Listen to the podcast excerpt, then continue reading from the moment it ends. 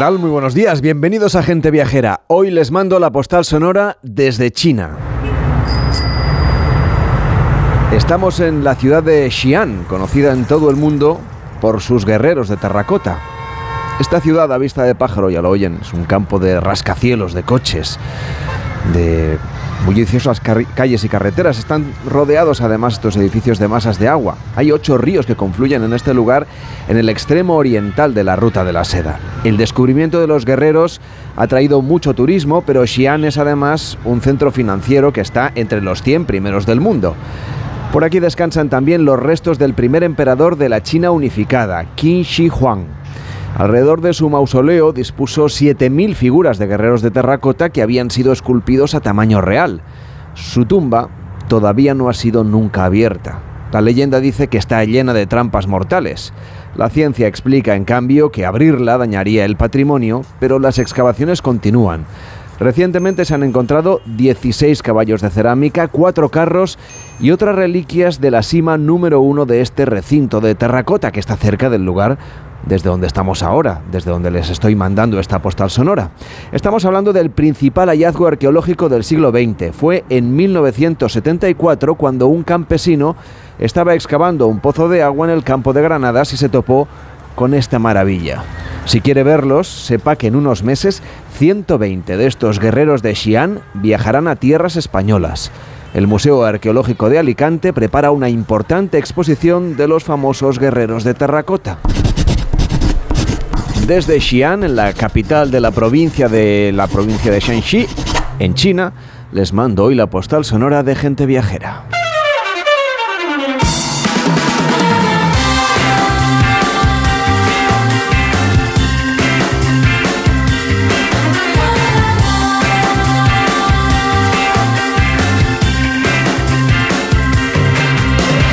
Gente Viajera, sábados y domingos a las 12 del mediodía, con Carlas Lamelo.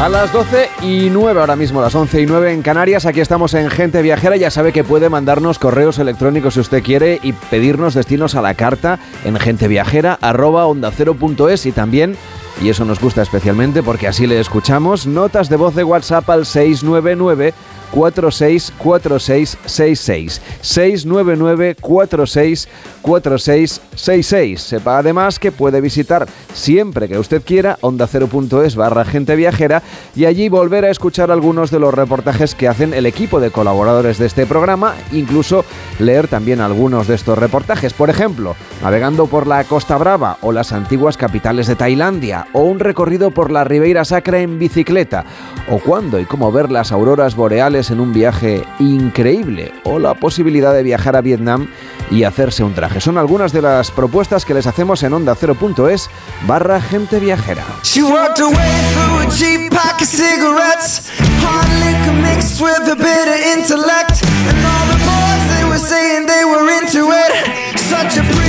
En Onda Cero, gente viajera, Carlas Lamelo.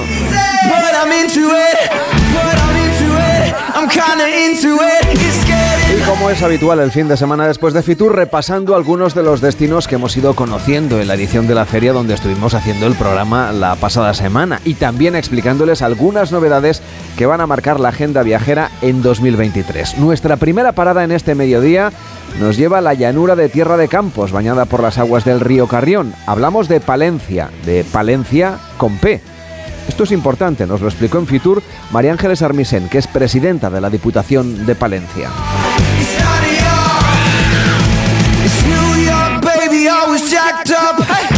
Palencia hace muy pocos meses cambió su imagen turística y nuestra campaña es Palencia con P, turismo con P.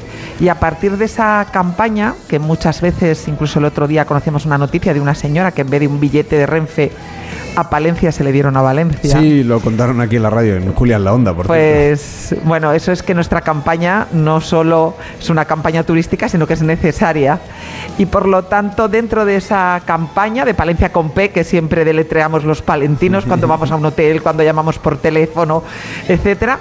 Bueno, pues dentro de esa campaña que hacemos cada palentino, en Fitur este año traemos patrimonio y paisaje conectando con las personas. Porque casi todo muchas de las cosas que somos los palentinos empiezan por P. Proyecto, paisaje, persona, pensar, patrimonio.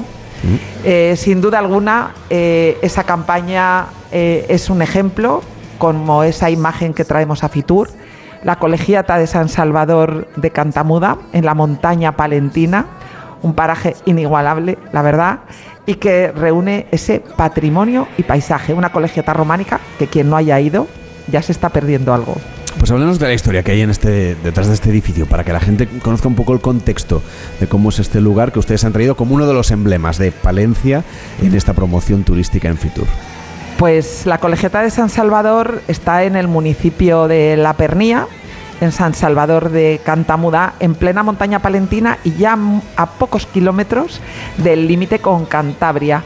Una zona protegida de montaña, ganadera, y que realmente somos un museo en el territorio. Cada iglesia somos la concentración de románico más importante de Europa y cada iglesia tiene su encanto y desde luego su valor patrimonial o artístico. Pero Palencia no solo es románico, somos 191 municipios, como digo yo, con 191 formas de ser castellano. Y en esas 191 formas cabe Camino de Santiago, cabe Campos del Renacimiento con Berruguete, cabe la Villa Romana de la Olmeda, cabe el patrimonio natural de ese paisaje del Cerrato con el enoturismo que hemos traído de manera muy importante en la presentación y de eso hablé ayer eh, y durante Fitur con los cuatro influencers que han acompañado esta campaña y esta presentación en Fitur. Eh, algunos de ellos ya han estado en alguna campaña nuestra y ayer repetían ¿no? conmigo que el mayor efecto que produce para alguien que llega a Palencia es eh, la sorpresa. ¿no? Esa sorpresa de que a una hora y veinte de AVE tenemos todo eso. Luego estamos al lado y realmente, como digo, quien se quiera acercar a disfrutar y por supuesto acompañado de grandes alimentos, porque ahora ya buscamos también la calidad y la excelencia, bueno, pues les estamos esperando. Hemos hablado de San Salvador de Cantamuda como un ejemplo de unión de patrimonio, de paisaje, pero otro ejemplo de estas características en este año 2023 es el año jubilar lebaniego. Cuéntenos qué están preparando.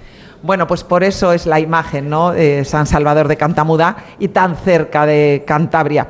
En ese año jubilar eh, lebaniego ya empezamos hace unos años a promocionarlo con la comunidad eh, de Cantabria y estamos preparando un convenio para hacer ese itinerario que recorre desde la Catedral de Palencia hasta Santo Toribio de Liébana en Cantabria, en Potés, al lado de Potés, está eh, un itinerario que recorre desde el Canal de Castilla hasta la montaña palentina. Bueno, hemos tenido que acompañar a este itinerario que estamos difundiendo, pues poner recursos al servicio del peregrino, ¿no? que haya establecimientos para poderse quedar, pequeños albergues y ese acompañamiento para disfrutar de la naturaleza y del patrimonio. Y yo diría de verdad en estado absolutamente salvaje. Antes de ayer, cualquiera que busque esa ruta vería un mirador nevado maravilloso sobre la montaña. Mm, ¡Qué lujo! Además, con el invierno tan cortito que estamos teniendo en algunas partes de España y tan poco frío, aunque es verdad que ha vuelto un poco a hacer un tiempo más cercano a lo que debería ser normal, es un lujo tener un mirador nevado. Hablábamos de, de esa peregrinación o de esa ruta del Camino Lebaniego. Otra peregrinación fundamental es el Camino de Santiago. Es verdad que se ha dejado atrás ya el año jubilar, pero es evidente, este doble año jubilar que tuvimos, es evidente que el Camino de Santiago pasa también por tierras palentinas y que conviene aprovechar cualquiera de sus recorridos o para hacerlo andando, o para hacerlo en bicicleta o para hacerlo a caballo sea o no con destino Santiago, ¿no? Porque ustedes lo que también quieren es que la gente haga tramos del camino, aunque luego no acaben llegando a la catedral. Pues sí, y sí que me gustaría destacar dentro de que lo podemos hacer, como bien has dicho, en bicicleta, a caballo andando, que en Palencia está el único tramo navegable mm. del Camino de Santiago. Incluso en barco podemos hacer un tramo del Camino de Santiago por el canal de Castilla y que llega hasta Fromista. ¿no?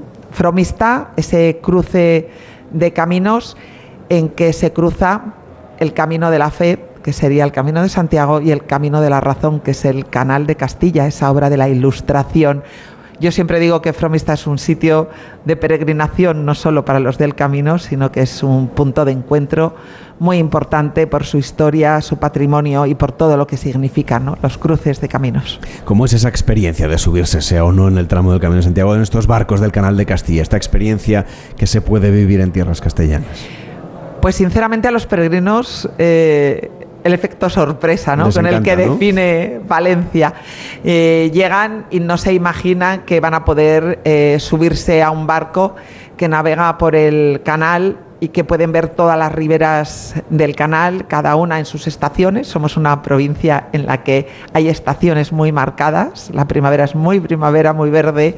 Ahora en el invierno pues puede haber nieve, etcétera, ¿no? Y realmente pues es una una sorpresa para disfrutar de la naturaleza y verlo desde otro aspecto, porque si no, el camino va por el camino de Sirga, es decir, por el borde del Canal Castilla.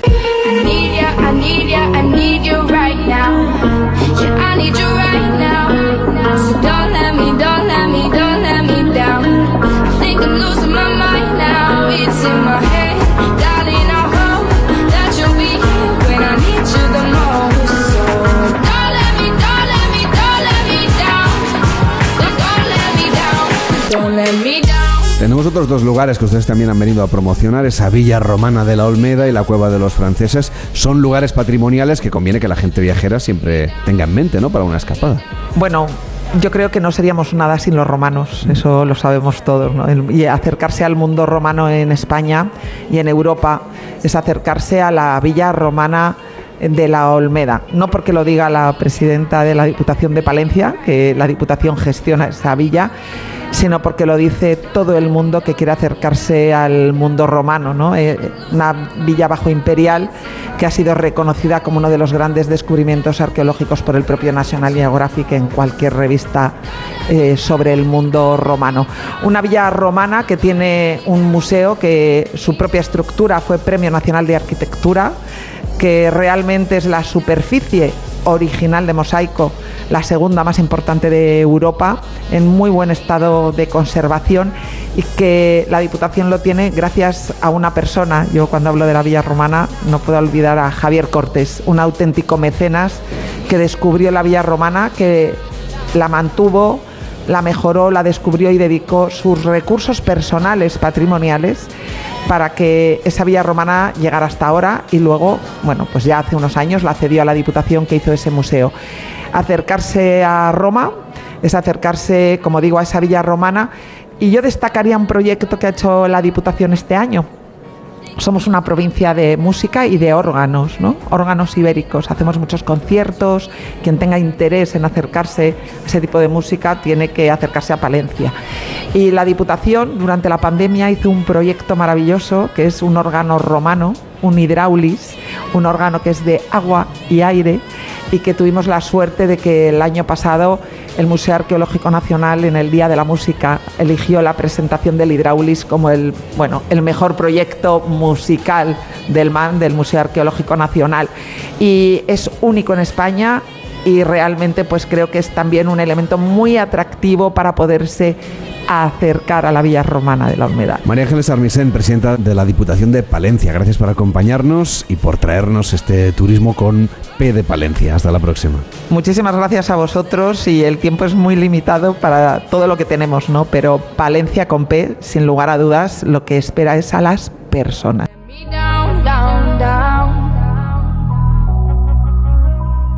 En Onda Cero, gente viajera, Carlas Lamelo los tejados, lo más rock and roll de por aquí.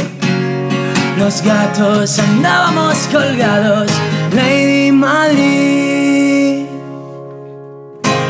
Esta semana se ha celebrado en Madrid, casi enlazado con Fitur, una nueva edición de Madrid Fusión, una de las grandes citas feriales en torno a la gastronomía, con especial presencia, claro, la de nuestro país Y a esa feria ha asistido Enrique Domínguez Uceta. Hola Enrique, ¿cómo estás? Buenos días. Hola, buenos días Carlos, ¿qué tal? ¿Y has podido ver y probar cosas interesantes en la feria? Bueno, sí, ha sido una experiencia muy intensa y, muy estimulante, porque la feria es un gran acontecimiento en el que están presentes los territorios, los productos, las cocinas y los vinos de nuestro país, que son una fiesta para los sentidos. Siempre es un placer disfrutar de nuestras cocinas, pero también ver que cada vez se trabaja mejor y que hay mucha investigación, mucha innovación. La verdad que ha sido una experiencia estupenda. Claro, para quien no sea de la capital, quizá deberíamos explicar un poco, para quien no lo sepa, qué es exactamente Madrid Fusión. Bueno, el nombre oficial es Madrid Fusión, Alimentos de España, y su lema este año ha sido Sin límites, no limits, y se autodefine como la cumbre gastronómica más influyente del mundo. Este año ha alcanzado pues más de 21.000 visitantes, un 25% más que en 2022. Mm, ha reunido a 1.771 congresistas y a más de 700 estudiantes eh, en las escuelas de hostelería y muchos periodistas, eh, más de 1.200, o sea que ha sido un éxito de convocatoria como ves, un gran acontecimiento gastronómico. Ha habido muchas ponencias, novedades, grandes cocineros, mucha presencia de comunidades autónomas que muestran su oferta gastronómica que va totalmente unida a su calidad turística. En España se viaja para comer bien y para disfrutar la cocina de cada lugar y hay, yo creo que hay una estrecha relación entre destinos turísticos y calidad gastronómica porque muchos clientes de los mejores restaurantes eh, pues son turistas, son viajeros, gastronómadas que viajan para conocer pues restaurantes nuevos o ya consolidados y eso se notaba muchísimo en los stands de, Madrid Fusión donde se mezclaban eh, las playas de ensueño con las buenas cocinas. Pues si se mezclaban las playas de ensueño y las buenas cocinas, a lo mejor es por eso, ¿no? Que una de las presencias de mayor interés ha sido la de las Islas Baleares.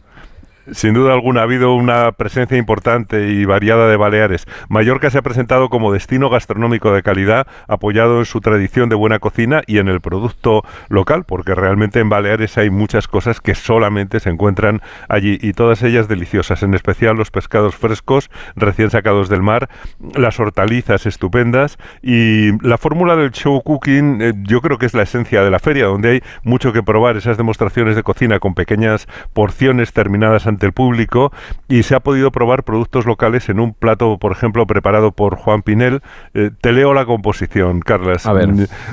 balotina de pork negra, eh, espuma de sobrasada de Mallorca, pan de sopas con tap de cortí, pimentón autóctono de la isla y boniato, o el menú preparado por José Cortés, presidente de la Asociación de Cocineros Afincados en las Islas Baleares, que era coca de blat de Saiza, eh, verduras a la mallorquina, bacalao confitado con, con oli de Mallorca, con aceite de Mallorca, sobrasada de Mallorca también y miel, eh, nieve de almendra y flor de sal de olivas negras. Yo creo que todo muy mallorquín y acompañado de vinos de la tierra también explicados por um, Juliana González, eh, que ha sido nombrada la mejor sumiller de las Islas Baleares. La verdad es que una, una embajada impresionante. Eh, decirte que estoy salivando a esta hora, ¿eh? es mala hora para, hablar de comida. Bueno, Ibiza, supongo que tampoco se habrá quedado atrás.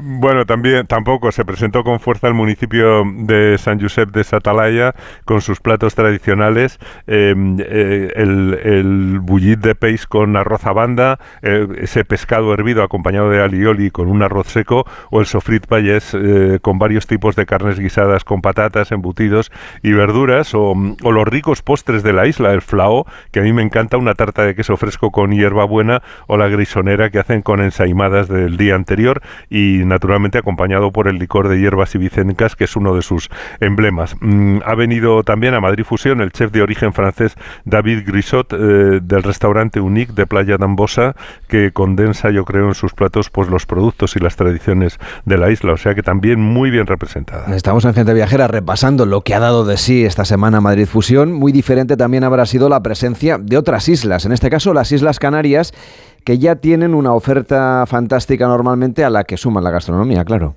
Sí, y que yo creo que es de las evoluciones gastronómicas más rápidas y de mayor volumen entre las comunidades de nuestro país. En esta edición de Madrid Fusión, Tenerife contaba con el mayor stand de su historia, eh, con restaurante, con sala de talleres y de catas, y ha programado desayunos, almuerzos, meriendas, talleres y shows en vivo. Yo estuve en el del miércoles, en el almuerzo del miércoles, donde hicieron, eh, bueno, pues le prestaron especial atención a los sabores procedentes del macizo de Anaga, ya sabes, en el noreste de la isla, en el que destacaba un exquisito guiso de carne de cabra, que es una especialidad maravillosa cuando la tomas en, en un modesto restaurante del lugar como Casa Santiago y que elaborado, bueno, pues con las nuevas técnicas a baja temperatura en Madrid Fusión también estaba delicioso. Me gustó mucho también el túnel del vino de Tenerife que tenían en la planta alta mm, con la posibilidad de probar los 44 vinos con la ayuda de un sommelier. Se han centrado mucho y también me parece que está muy bien en valorar a las personas y los oficios que hay detrás de la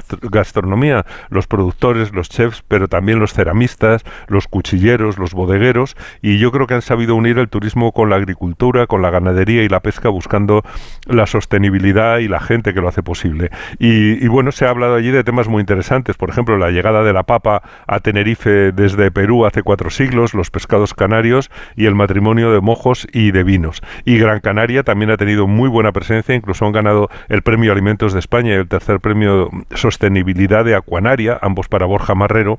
Eh, fíjate, es muy interesante también esto, Carlas. Acuanaria es la empresa que cultiva la gran lubina atlántica que está triunfando en las cocinas de los mejores chefs. Realmente la exportan a 22 países y es un verdadero fenómeno. además es que luego, no sé si en este caso, pero en algunos se pueden incluso visitar, o sea que, bueno, en fin, que es un atractivo turístico.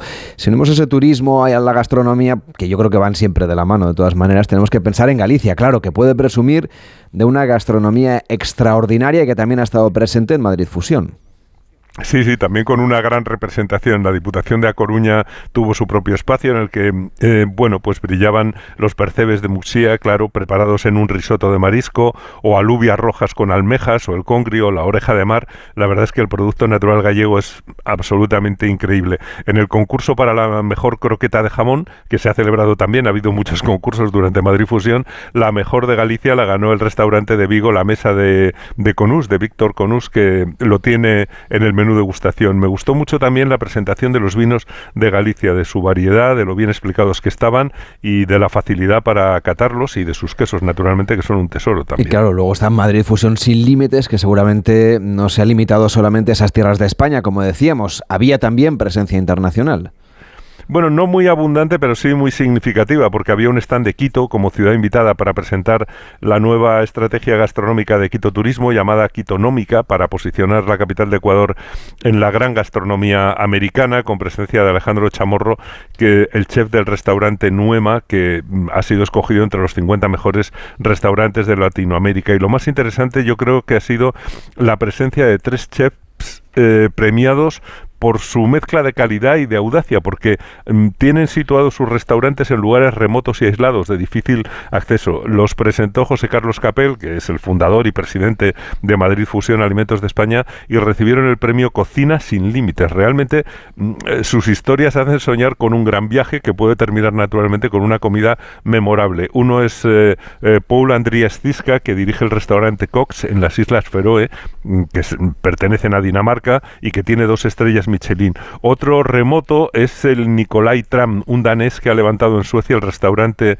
eh, Forsen, que tiene otras dos estrellas Michelin, y Virgilio Martínez del Proyecto Mil en Perú, que trabaja con su mujer Pia León y con Malena Martínez, y tienen entre sus méritos la integración de productos procedentes de la Amazonía en un restaurante que está a 3.800 metros de altura en la región andina de Cusco. O sea que realmente tres grandes restauradores que no han tenido miedo de irse a lugares aislados para que lleguen hasta allí pues lo que, los que realmente tengan verdadero interés por conocer su cocina. Y atención porque cada año se premia a jóvenes cocineros revelación que luego suelen ser los grandes chefs del futuro, o sea que atentos a los nombres.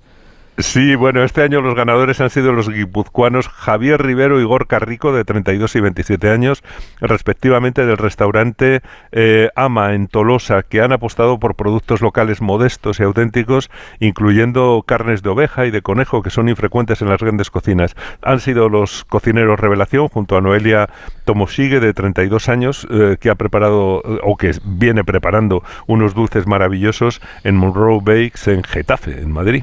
Gracias Enrique, cuídate mucho, hasta la semana que viene. Pues hasta la próxima semana, Carlos. Hacemos una pausa en Gente Viajera y entrevistamos a Maribel Rodríguez, la vicepresidenta del Consejo Mundial de Viajes y Turismo. En Onda Cero, Gente Viajera, Carlas Lamelo. ¿Has pensado en todo lo que pueden hacer tus manos? Emocionar, trabajar, acompañar, enseñar. ¿Y si te dijera que tienen otro poder? El poder de ayudar a otras manos a acabar con la desigualdad, la pobreza y el hambre. Únete a Manos Unidas en manosunidas.org y ayúdanos a frenar la desigualdad. Está en tus manos. ¿Y tú que vives en un piso? ¿Qué necesitas para tu seguridad? Pues como es un piso de poca altura, me preocupa que alguien pueda acceder por la terraza. Pues en Securitas Direct tienen una alarma para ti. Con los sensores avanzados en las ventanas detectan si alguien intenta entrar y con las cámaras interiores comprueban en segundos si se trata de un intruso para dar aviso a la policía. Y es que tú sabes lo que necesitas y ellos saben cómo protegerte. Llama ahora al 900-272-272 o entra en securitasdirect.es y descubre la mejor alarma para ti. Con las lentillas, el polvo, los ordenadores, notamos los ojos secos, nos pican. La solución es Devisión Lágrimas. Devisión alivia la irritación y sequedad ocular. Devisión Lágrimas. Este producto cumple con la normativa vigente de producto sanitario.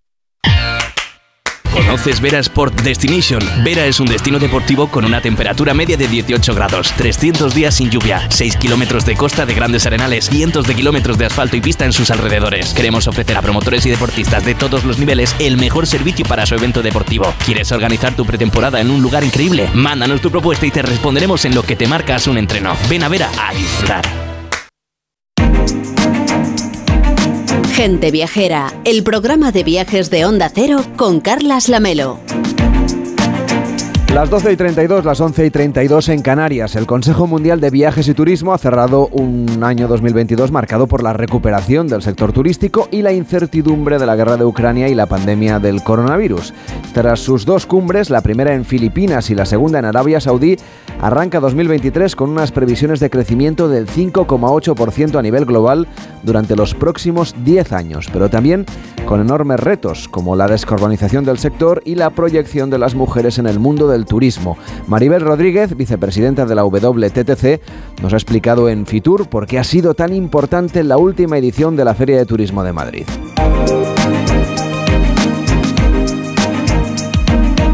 De verdad es el primer evento de, de, turismo que pasa mundialmente, es el mejor para mí, de mi punto de vista, y hay, se ve, la gente es muy optimista. Destacaba la ministra de Turismo española cuando hacía la inauguración que Fitur ha sido la feria que ha sobrevivido a la pandemia porque se ha seguido celebrando, obviamente las dos últimas ediciones con mascarilla y con unas condiciones muy, muy determinadas de acuerdo con la situación, pero que resaltaba la fortaleza ¿no? que tiene Fitur desde el punto de vista internacional usted que tiene esta visión global, ¿cómo se ve Fitur en el mundo?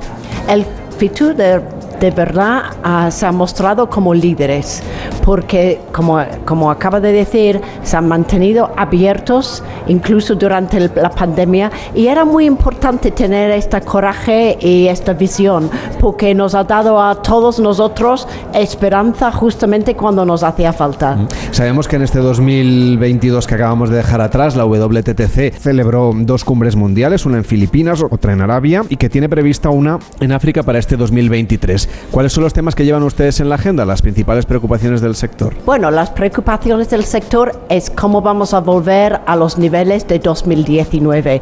Las buenas noticias, yo estoy hablando con socios nos, nuestros, hoteleros, y están viendo unos bookings muy súper, súper positivos. Además, la gente que están haciendo el booking con antelación, así que tienen más visibilidad, que es muy positivo. Hay muchos hoteleros que incluso este año han superado los números de 2019, pero España en su totalidad um, aún está un pelín debajo de los números de, de 2019.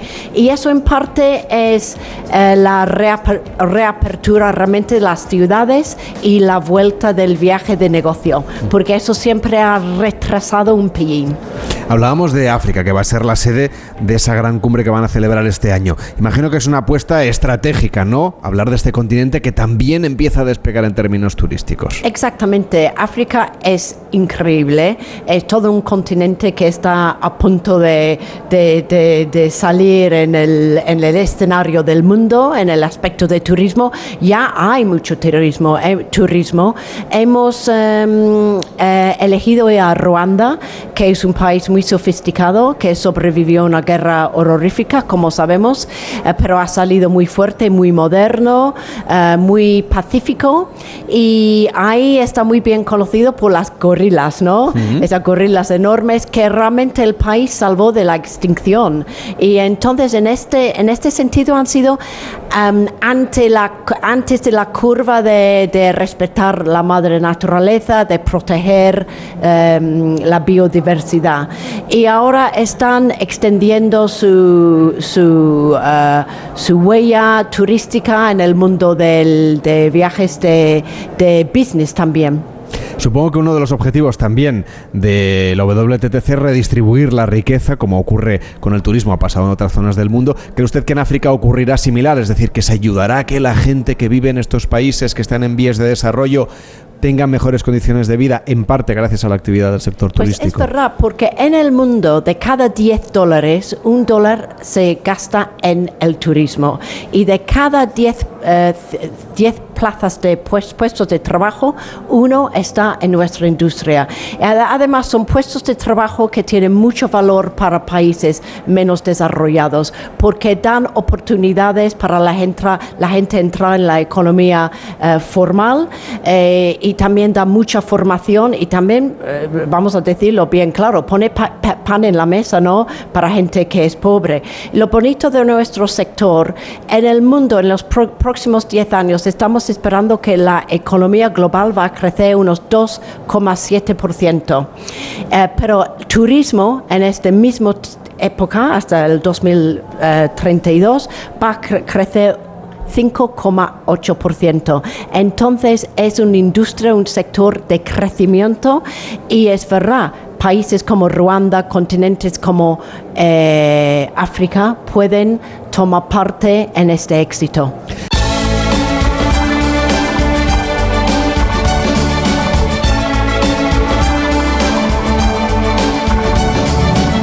Hablando, por supuesto, de un elemento esencial para la economía del mundo que también tiene un reto frente a la sostenibilidad.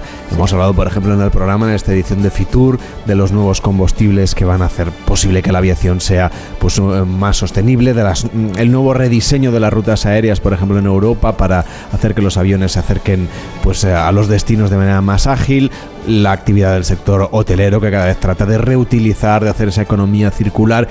Eh, ¿Cree usted que a lo mejor este discurso se acaba implantando también en destinos emergentes que tienen que empezar a hacer las cosas, pero ya, digamos, con el aprendizaje de los destinos más maduros? Exactamente, van a empezar, además a, ve- a veces empezar de nuevo es más fácil que convertir, por ejemplo, un, un hotel que es muy mayor en un destino de madurez, es un poco más complicado. Pero es muy interesante porque estamos eh, publicando una encuesta que dice que el, el, más importante para todo el mundo es la sostenibilidad cuando viajan. Eh, la gente está muy interesado en esto y cómo pueden re- reducir su huella car- de carbón. De carbono, sí. Eh, eso se ve y es verdad que nuestro sector son, so- tenemos unos líderes en este espacio y como dice, hay un reto que es el, el fuel que se pone en, en aviones, pero hay una solución técnica y eso es el Sustainable Aviation Fuels, que son fueles sostenibles. La técnica, técnicamente es- está ahí. Lo que nos hace falta es las compañías de energía producen suficiente producto para que eso sea posible. Y también en Europa es verdad que han pasado 22 años que el Parlamento de Europa han ido hablando de tener algo que se llama single skies, porque por el momento para ir desde A a B, a Berlín, a Mallorca, tienen que hacer un zigzag, zigzag por todo, todo el aire y eso está en control de los políticos y lo tienen que agarrar y solucionarlo. Eh, todos tenemos nuestra parte, ¿no? Los gobiernos, el individuo, el viajero y por supuesto mi sector que es el sector privado. ¿Por qué cree usted que las autoridades europeas han tardado tanto en llegar a un acuerdo sobre los cielos abiertos, los singulares que usted decía? Bueno, es que han tardado demasiado tiempo y si ellos van a imponer con el sector privado, que me parece muy bien que nos imponen ciertas eh, demandas. Además, lo estamos haciendo nosotros en todos los hoteles, en el crucero, en los tour operadores. Es el número uno. Y se lo voy a decir por qué. Porque el turismo estamos en primera línea. Estamos mirando ahora en Europa que no hay nieve en, la, en las pistas, que estamos en primera línea en, en las playas donde se, se ve que sube el nivel del mar. Entonces, somos de una cierta manera guardianes de de la madre naturaleza y podemos tener mucho afecto y ayudar mucho en eso. Pero si estamos um, haciendo nuestro papel, los gobiernos tienen que hacer lo que está bajo su control también. ¿Les preocupa que haya destinos que se desnaturalicen como consecuencia del cambio climático o algunos incluso que desaparezcan por la crecida del mar? Bueno, estamos viendo ciertamente que hay, hay islecitas en el, en el Pacífico, que es verdad que está subiendo el nivel de mar. Eh, he hablado con ministros de esta zona y están necesitando trasladar eh, pueblecitos de 400 almas y subirlos en otra parte de las islas. Entonces sí, que hay de verdad, es una emergencia que estamos tomándolo muy en serio. ¿Qué puede hacer la industria, en este caso representada por el Consejo Mundial de Viajes y Turismo, para que esto de la crisis climática pues eh, sea lo menor posible, es decir, que se reduzca la huella de carbono de la actividad del turismo? Pues primero, no se puede cambiar lo que no se puede contar. Y lo que estamos haciendo es publicando unos datos muy bien claros, exactamente lo que es nuestra huella de carbono, eh, resultando de, de la industria de turismo. Ahora lo sabemos, a nivel global es 8,1%. Antes la gente decía que podría llegar incluso hasta 11%, pues no. Otra cosa que es muy interesante, mientras nosotros crecemos como un sector, estamos descoplando el carbono que estamos produciendo y eso es porque estamos haciendo varias tareas para hacer cero, net cero, ¿no? Y entonces tenemos, tenemos que seguir con eso. Hay unos ejemplos en, en España como Iberostar que son líderes, son, son unos genios en eso. Y otras compañías como Hilton también, que están haciéndolo, Radisson también. Radisson están introduciendo, están dando casi, casi con nosotros como un regalo al mundo una cosa que se llama el Hotel basics. Y eso es para el 80% de los hoteleros que vienen de, un sector más pequeño. Es el SME, el Small Medium Enterprises, como los llamamos. Y ellos necesitan ayuda, la sabiduría, ¿qué tienen que hacer?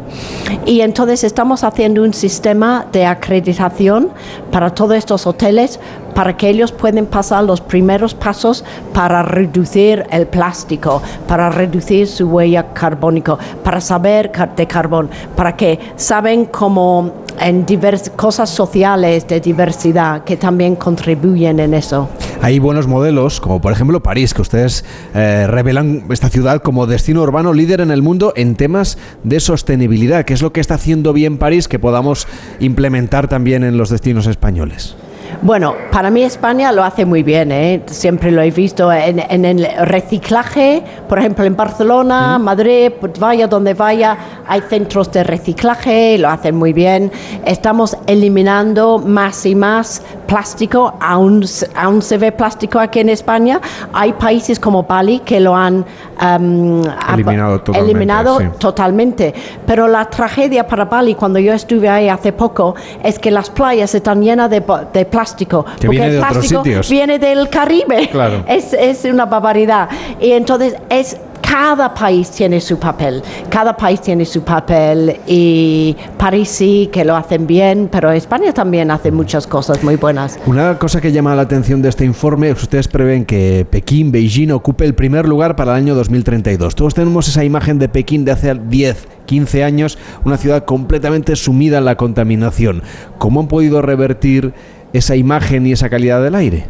Es muy interesante porque por ejemplo, el mercado líder en, turístico hoy en día, el mercado, si no estamos hablando de, de, ciudades, es Estados Unidos. Y tenemos predicciones que en 10 años China va a superar como el mercado más importante para turismo. Y igual, París ahora es la ciudad más eh, poderosa en el sentido de su contribución al PIB nacional eh, de, Francia y se va a superar Em, Pekín, Beijing, lo va a superar. Claro, están haciendo mucho para limpiar el aire ahí y em, ya, ya lo visitan millones de personas cada año. Julia Simpson, que es presidente y CEO del WTTC, el Consejo Mundial de Viajes y Turismo. Gracias por estar en Gente Viajera en esta edición de Fitur y hasta la próxima. Gracias, Carlos. Siempre un placer estar en Onda Cero. En Onda Cero, Gente Viajera, Carlas Lamelo. En 2022 han muerto 1.145 personas en las carreteras. Desde la pandemia hasta hoy la situación ha sido incierta. Somos líderes mundiales en el consumo de ansiolíticos. Nuestros coches son los terceros más viejos de Europa. Y somos campeones en poner mensajes al volante. La noticia buena es que cambiarlo en 2023 está en tus manos. Ponle Freno y Fundación AXA, unidos por la seguridad vial. A3 Media. Cada bebé que llegue hoy al mundo nacerá con un 11% de probabilidades de ser zurdo. Un 15% de tener alergia al polen. Y un 20% de sufrir abuso sexual infantil. Cambiemos las cifras. Fundación Vicky Bernadette contra el abuso sexual infantil. Mallorca inspira todo el año. Es tierra de contrastes, costa e interior. Serra de Tramontana, patrimonio mundial. Cultura y tradiciones milenarias. Gastronomía y deporte. Ven, Mallorca es para ti. Fundación Mallorca Turismo, Consell de Mallorca. En Onda Cero, gente viajera. Carlas Lamelo.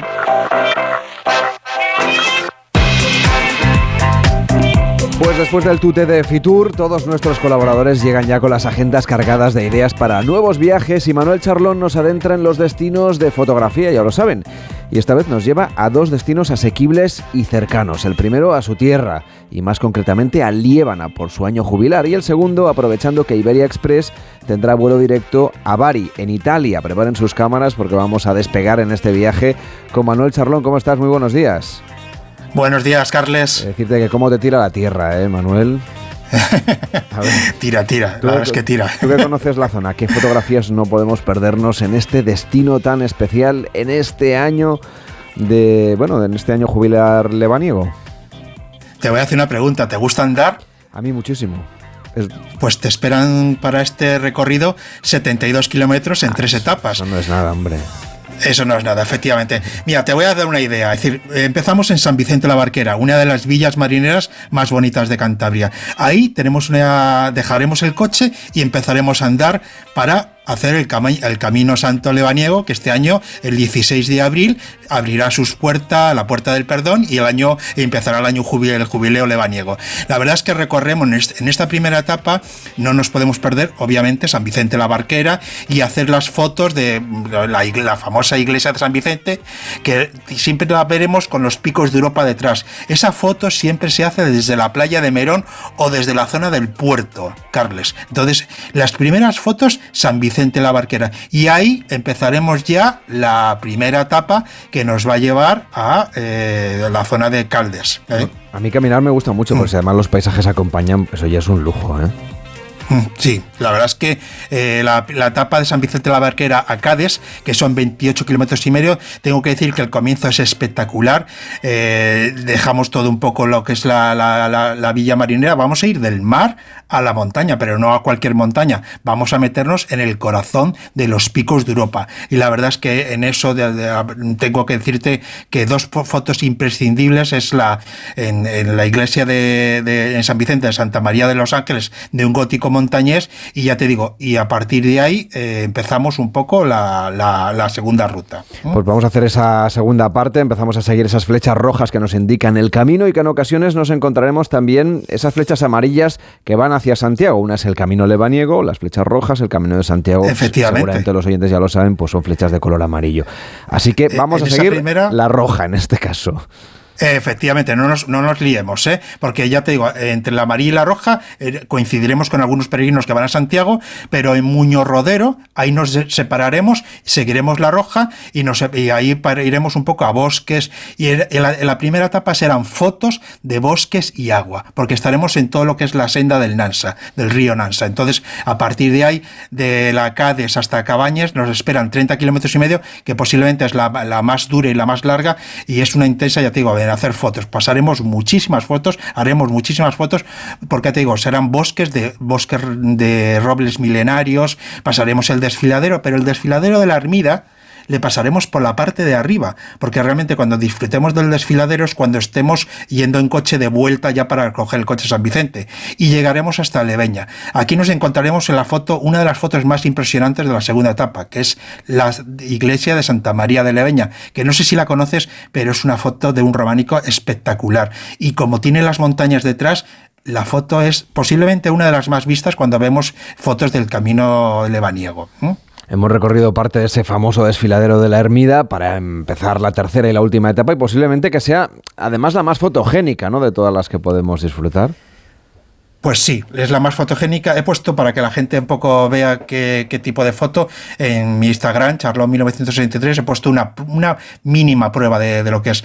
El desfiladero de la Armida, eh, ya te he dicho que es el más largo de España eh, y posiblemente eh, está constantemente acompañado por el río Deva lo veremos cuando vayamos en coche, y, los 600, y veremos alturas de 600 metros de, altitud en lo que es el corte del desfiladero. Durante muchos años, la carretera nacional 621, que es la que nos introduce a Potes, estuvo totalmente olvidada alguna vez te contaré que todo esto fue eh, una historia de la radio. La radio abrió a los mismos cántabros la región de Liébana y llegaremos a Potes, la capital de Liébana y el sitio donde realmente la tierra de Orujo y del famoso eh, cocido lebaniego, para coger fuerzas y subir hasta el monasterio. Eh, una vez en el monasterio podemos ver también en Potes la torre del infantado, las calles empedradas, disfrutemos de Potes un poco, subamos al monasterio y una vez en el monasterio realmente disfrutemos de la vista del valle, de, de todo lo que es el valle de Líbana y no, no, no nos quedemos en el, en el monasterio. Subamos un poquito más, Carles, de verdad, a todos los viajeros y vamos a la ermita de San Miguel. Y allí, Carles, descansemos la vista. Y no quiero hacer spoiler porque realmente es una de las vistas más bonitas que hay en el Valle de Liébana. Pues nos quedamos con esa fotografía y otras que estamos compartiendo en las redes sociales. La gente puede seguir, por supuesto, a Manuel Charrón en Instagram. Yo he cogido la foto que tú me has mandado, Manuel, y la acabo de compartir en arroba gente viajera OCR para que podamos contemplar estos paisajes que nos estás hoy narrando. Pero tenemos un poquito más de tiempo para otro destino que se abre para nosotros, además, este verano. Pues sí, mira, eh, Fitur, eh, tú imagínate, tú tienes hijos, cuando el, eh, tu niño abre el catálogo este de juguetes famoso y dice, lo quiero, lo quiero, lo quiero. Fitur es eso, lo quiero, lo quiero, lo quiero. Y cuando vamos a Fitur, de verdad es un descubrimiento de destinos. Yo descubrí que Iberia Express este año, aparte de Edimburgo, se va a Bari y Bari, que es la puerta de, de, los, todos los cruceristas de, para hacer todo lo que es el Mediterráneo y parte para pasar el canal de Suez, es decir, eh, nos abre un poco la puerta de toda la que es la región, la región de, de Altamura, de Matera, y que es una zona impresionante. Alquilemos un coche en Bari y de, de el tacón, para que la gente nos, se ubique un poco, estamos hablando del tacón de Italia, toda esa zona es como España, el norte y sur. No tiene nada que ver con el norte de Italia. Es el sur de Italia, un sur eh, totalmente lleno de fotos, lleno de retratos, lleno de paisaje. Y la verdad, en la zona de Blandisi o Tarento eh, nos vamos a encontrar un poco una Italia profunda, pero muy, muy fotogénica. Para mí, personalmente la Italia más fotogénica que podemos encontrarnos. ¿eh? Mm, y desde luego que además lo que podemos hacer es aprovechar también para sacar esas fotografías. Eh, de esas dos opciones fotográficas, a ver, cuéntanos un poco cómo deberíamos organizarnos este viaje como viajeros apasionados de la fotografía para sacarle el máximo rendimiento, es decir, volver con unas fotografías estupendas del lugar en el que estamos. Tanto en el primero como en el segundo, Carles, yo recomiendo siempre cámara pequeña. Una cámara que no nos pese mucho. ¿Por qué? Porque como si vamos a andar mucho, una cámara grande, objetivos grandes, nos van a molestar durante todo el camino. Tanto en Liébana como en Bari, busquemos cámaras pequeñas, cámaras manejables, cámaras que nos podamos meter en el bolsillo y sigamos tirando, andando. ¿Por qué? Porque la fotografía no es hacer fotografía constantemente. Es decir, la fotografía es captar momentos del viaje, que se quede claro, momentos, no todo el viaje en fotos. ¿Por qué? Porque somos un poco eh, egoístas a la hora de hacer fotografía. Nos perdemos cantidad de cosas por hacer fotos y no verlas con nuestros propios ojos. No sé si estás de acuerdo conmigo, pero la fotografía es parte del viaje, no todo el viaje. ¿Mm? O sea, importante buscar también el momento adecuado para hacer cada una de las instantáneas, ¿no? Efectivamente, es decir, no, no queramos ser egoístas y captarlo todo con la cámara. Es decir, disfrutemos con nuestros ojos, disfrutemos de lo que estamos viendo, disfrutemos con nuestra cabeza de lo que estamos observando. Y cuando veamos algo realmente espectacular, hacemos una foto, dos fotos y bajemos la cámara y sigamos viendo el paisaje tanto de Liébana como de Bari con nuestros propios ojos. ¿Por qué? Porque así, así es cuando el viajero descubre realmente qué es lo que le está transmitiendo eh, el entorno. Es decir, como fotógrafo te digo que así se viaja. Manuel, eh, hablábamos de Bari, que es verdad que es un destino que así a priori pues no, no, no, es de los que más conocemos de Italia, obviamente. Tiene ese elemento importante y trascendente que es la cuestión de los cruceros. Mucha de la gente que viaja hasta ese punto del sur de Bari o a esa ciudad en concreto lo hace para embarcarse en un barco de cruceros o coger un ferry, por ejemplo, y acercarse hasta Grecia, que es un trayecto larguito, pero que personalmente creo que, que vale la pena, te recomiendo. Pero también puede ser un punto base ¿no? para conocer esa zona del sur de Italia, que seguramente tiene pueblecitos mucho más bonitos, porque Bari al final tiene un aspecto bastante de ciudad mm, tirando a industrial, para entendernos. Sí, yo, eh, ya te digo, coges un coche y la región que realmente a mí me impresionó, no sé si la conoces, Matera. Matera, la zona de Matera, se han rodado muchísimas películas en Matera. Es decir, una que toda la gente posiblemente haya visto es La Pasión de Cristo.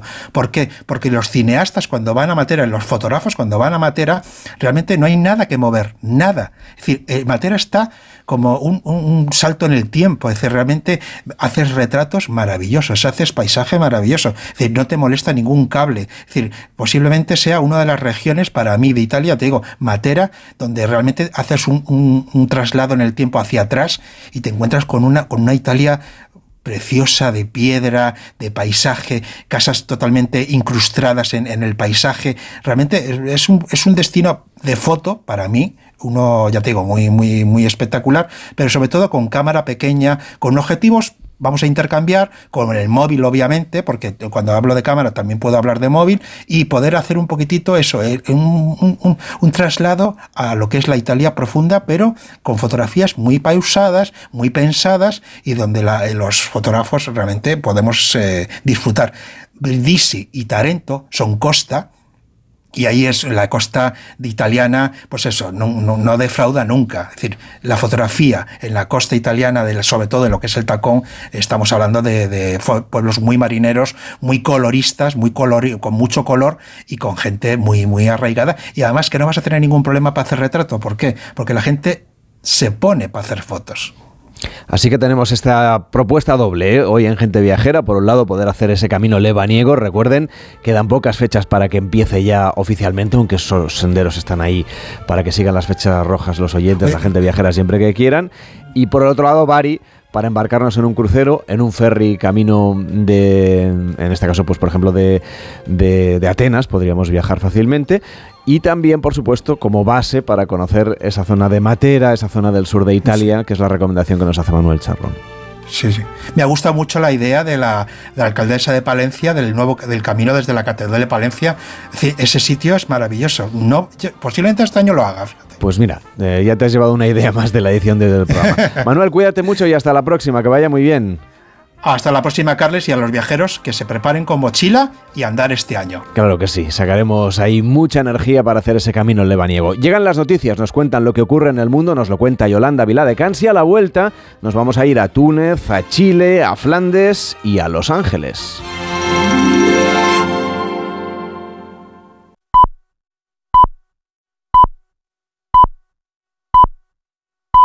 Es la una, mediodía en Canarias.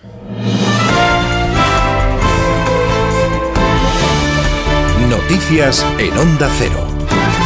Buenas tardes. Acto del Gobierno en Santander con el ministro de la Presidencia, Félix Bolaños, que clausura la conferencia política del PSOE de Cantabria.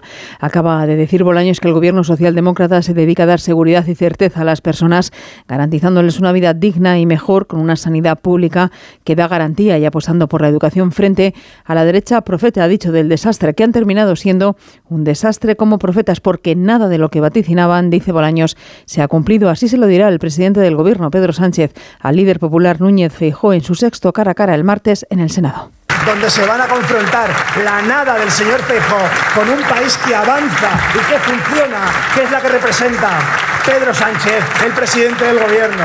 Estos debates en el Senado que ya dijimos que nos gustaban, que ya dijimos que lo íbamos a hacer, lo sentimos, señor Feijó, seguirá habiendo debates en el Senado y tendrá usted que confrontar la nada que usted representa con esa España que avanza este domingo, además, el diario La Razón recoge una entrevista con el candidato popular a la Generalitat Valenciana, Carlos Mazón, actual presidente de la Diputación de Alicante. Si alcanza la Generalitat, anticipa Mazón que suprimirá todas las ayudas a los que promueven los países catalanes y asegura que el Partido Socialista lidera un proceso silencioso en la comunidad valenciana. En la comunidad valenciana hay un proceso silencioso que va mucho más rápido porque está copiando mucho más rápido aquel proceso que, que quebró a la sociedad catalana vamos por 10 millones de euros de todos los ciudadanos que Puig le da a entidades que quieren los países catalanes. Recogemos además la denuncia de los sindicatos policiales Jupol, SUP y CEP que critican que se procese a 45 agentes por cargas llevadas a cabo durante el 1O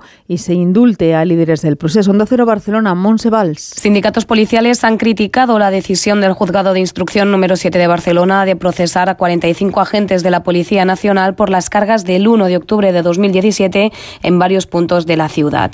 Según el juez, durante el 1 de octubre hubo actuaciones desproporcionadas e innecesarias por parte de los policías, como puñetazos, patadas o golpes con porras en diferentes colegios e institutos donde se colocaron urnas. El portavoz del sindicato Jupol, Pablo Pérez, ha defendido la intervención policial por el 1 de octubre en una entrevista en la televisión catalana Buit TV. Entendemos que la actuación de nuestros compañeros eh, por aquel entonces eh, fue perfectamente acorde a la legislación vigente, acorde a derecho y que actuaban eh, obedeciendo un mandamiento judicial. Ofrecemos en nuestro gabinete jurídico para que en ese juicio sean defendidos y realmente pues el veredicto sea pues el archivo de la causa del sobreseimiento de lo mismo. Los sindicatos en este sentido han reclamado al ministro de Interior, Fernando Grande Marlasca, que defienda a los agentes procesados por hacer su trabajo, dicen, de impedir el referéndum. Contamos además que el Papa Francisco ha pedido este domingo que los gobiernos de Palestina e Israel y la comunidad internacional encuentren sin demora otras vías que incluyan el diálogo para frenar la espiral de muerte en ambos territorios tras los últimos atentados. Tras el rezo del Ángelus Dominical desde la ventana del Palacio Apostólico, el pontífice ha lamentado que desde principios de año decenas de palestinos han muerto en tiroteos con el ejército israelí. Deporte, Rafa Fernández. Novak Djokovic acaba de imponer en el primer Grand Slam del año el Open de Australia al imponerse en tres sets por 6-3, 7-6 y 7-6 al griego Sisipas, conquistando su décima corona en el torneo australiano. Además, el serbio consigue con este triunfo su vigésimo segundo título de Grand Slam, igualando a Rafa Nadal. Y en fútbol, con el Barcelona ya campeón de invierno tras su triunfo de ayer en Girona por un gol a cero con la cruz de la lesión de Dembélé, que estará al menos tres semanas de baja, toda la atención está puesta a partir de las 9 de la noche en el duelo que jugarán en el Bernabéu entre sus perseguidores en la tabla Real Madrid y Real Sociedad. Un partido que viene precedido por la polémica arbitral de la eliminatoria de los blancos que ganaron al Atlético Ancelotti. Ve así al colectivo arbitral. De momento el, trabajo el trabajo del árbitro es un trabajo muy, muy complicado. Todo que no es objetivo en las decisiones subjetivo eh, puede crear siempre un problema y una polémica. Si comparamos con los años 80, 90, la corrupción no está. Eh, lo que pasa es que a veces fallan, como todos. Y en menos de una hora arranca la jornada dominical de primera con el Valladolid-Valencia a las 4 y cuarto, un Atlético de Madrid a las 6 y media, Celta Atleti de Bilbao. España buscará el bronce en el Mundial de Balonmano a la partir de las 6 de la tarde, midiéndose a la local Suecia. Es todo el repaso a toda la actualidad de la jornada a partir de las 2 de la tarde, la una en Canarias, en una nueva edición de noticias fin de semana con Juan Diego Guerrero y en nuestra página web ondacero.es. Continúan con Gente Viajera y Carlas Lamelo. Como el perro y el gato. Es lo que tiene ir al veterinario, que vean lo que le pasa, pero el veterinario ha valorado que esa tos requiere un tratamiento con corticoides y el animal está mejorando. Los gatos que viven en un recinto cerrado y que no salen al exterior, evidentemente en algún momento tienen la curiosidad. Tienen el interés, esa curiosidad. Y si ven una puerta abierta dicen, pues a ver qué hay ahí al fondo. Pues tiran. Aquí está, como el perro y el gato, para pasar ese buen rato. Todo sobre las mascotas con Carlos Rodríguez. Como el perro y el gato. Sábados a las 3, domingos a las 2 y media de la tarde y siempre que quieras en la app y en la web de Onda Cero. Patrocinado por Menforsan, los especialistas en cuidados, higiene y cosmética natural para las mascotas. Te mereces esta radio. Onda Cero, tu radio.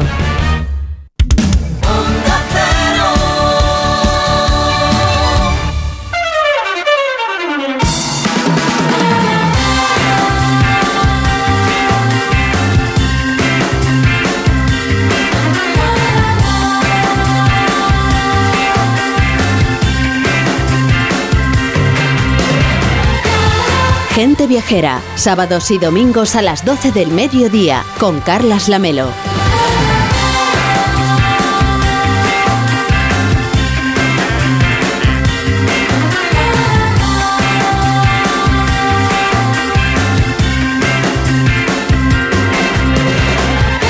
más destinos a la 1 y 6, las 12 y 6 en Canarias. Más destinos decía que nos hemos traído de la Feria Internacional de Turismo de Madrid, celebrada hace una semana.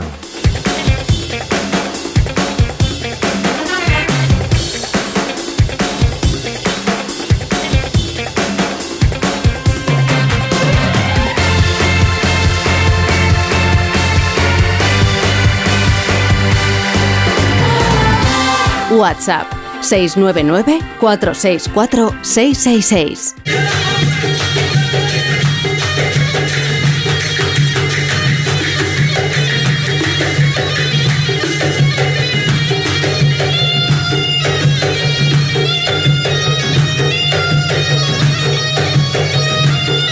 Decíamos que nos traíamos más destinos en la maleta de la Feria Internacional del Turismo. Nos vamos ahora a uno de nuestros vecinos del sur, a Túnez, un país que está reinventando su propuesta turística, como nos contó Leila Tecaya, que es directora de la Oficina Nacional de Turismo de Túnez para España y Portugal.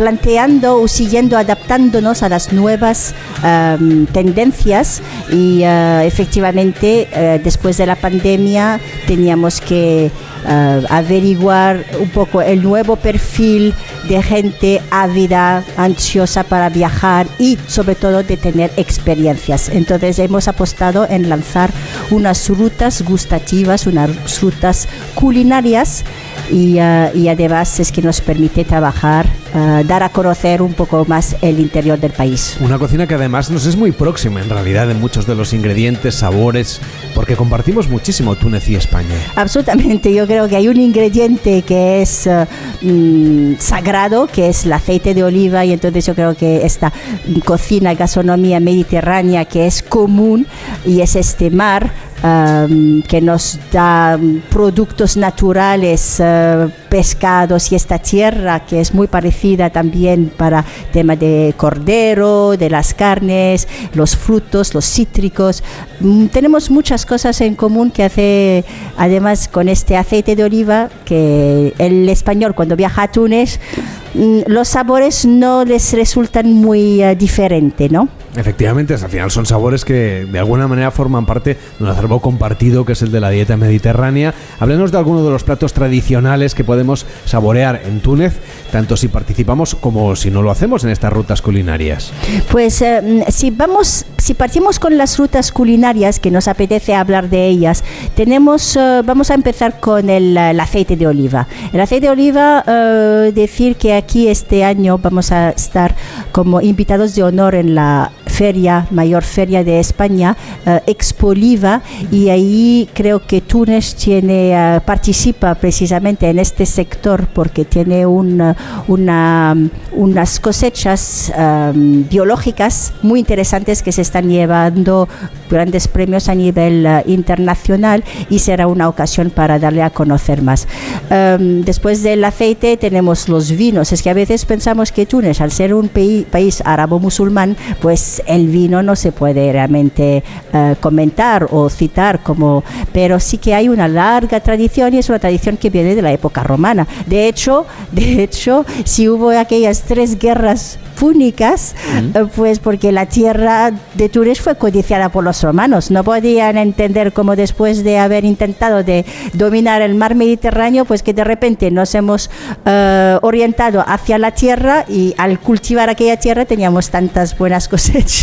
Y entonces había una envidia, ¿no? Hablándolo así claramente. Uh, entonces con vinos, luego tenemos quesos. Los quesos de la, del noroeste son muy apreciados. Pero, ¿qué, te, ¿qué, le parece si hablamos también del sur con mm. el dátil?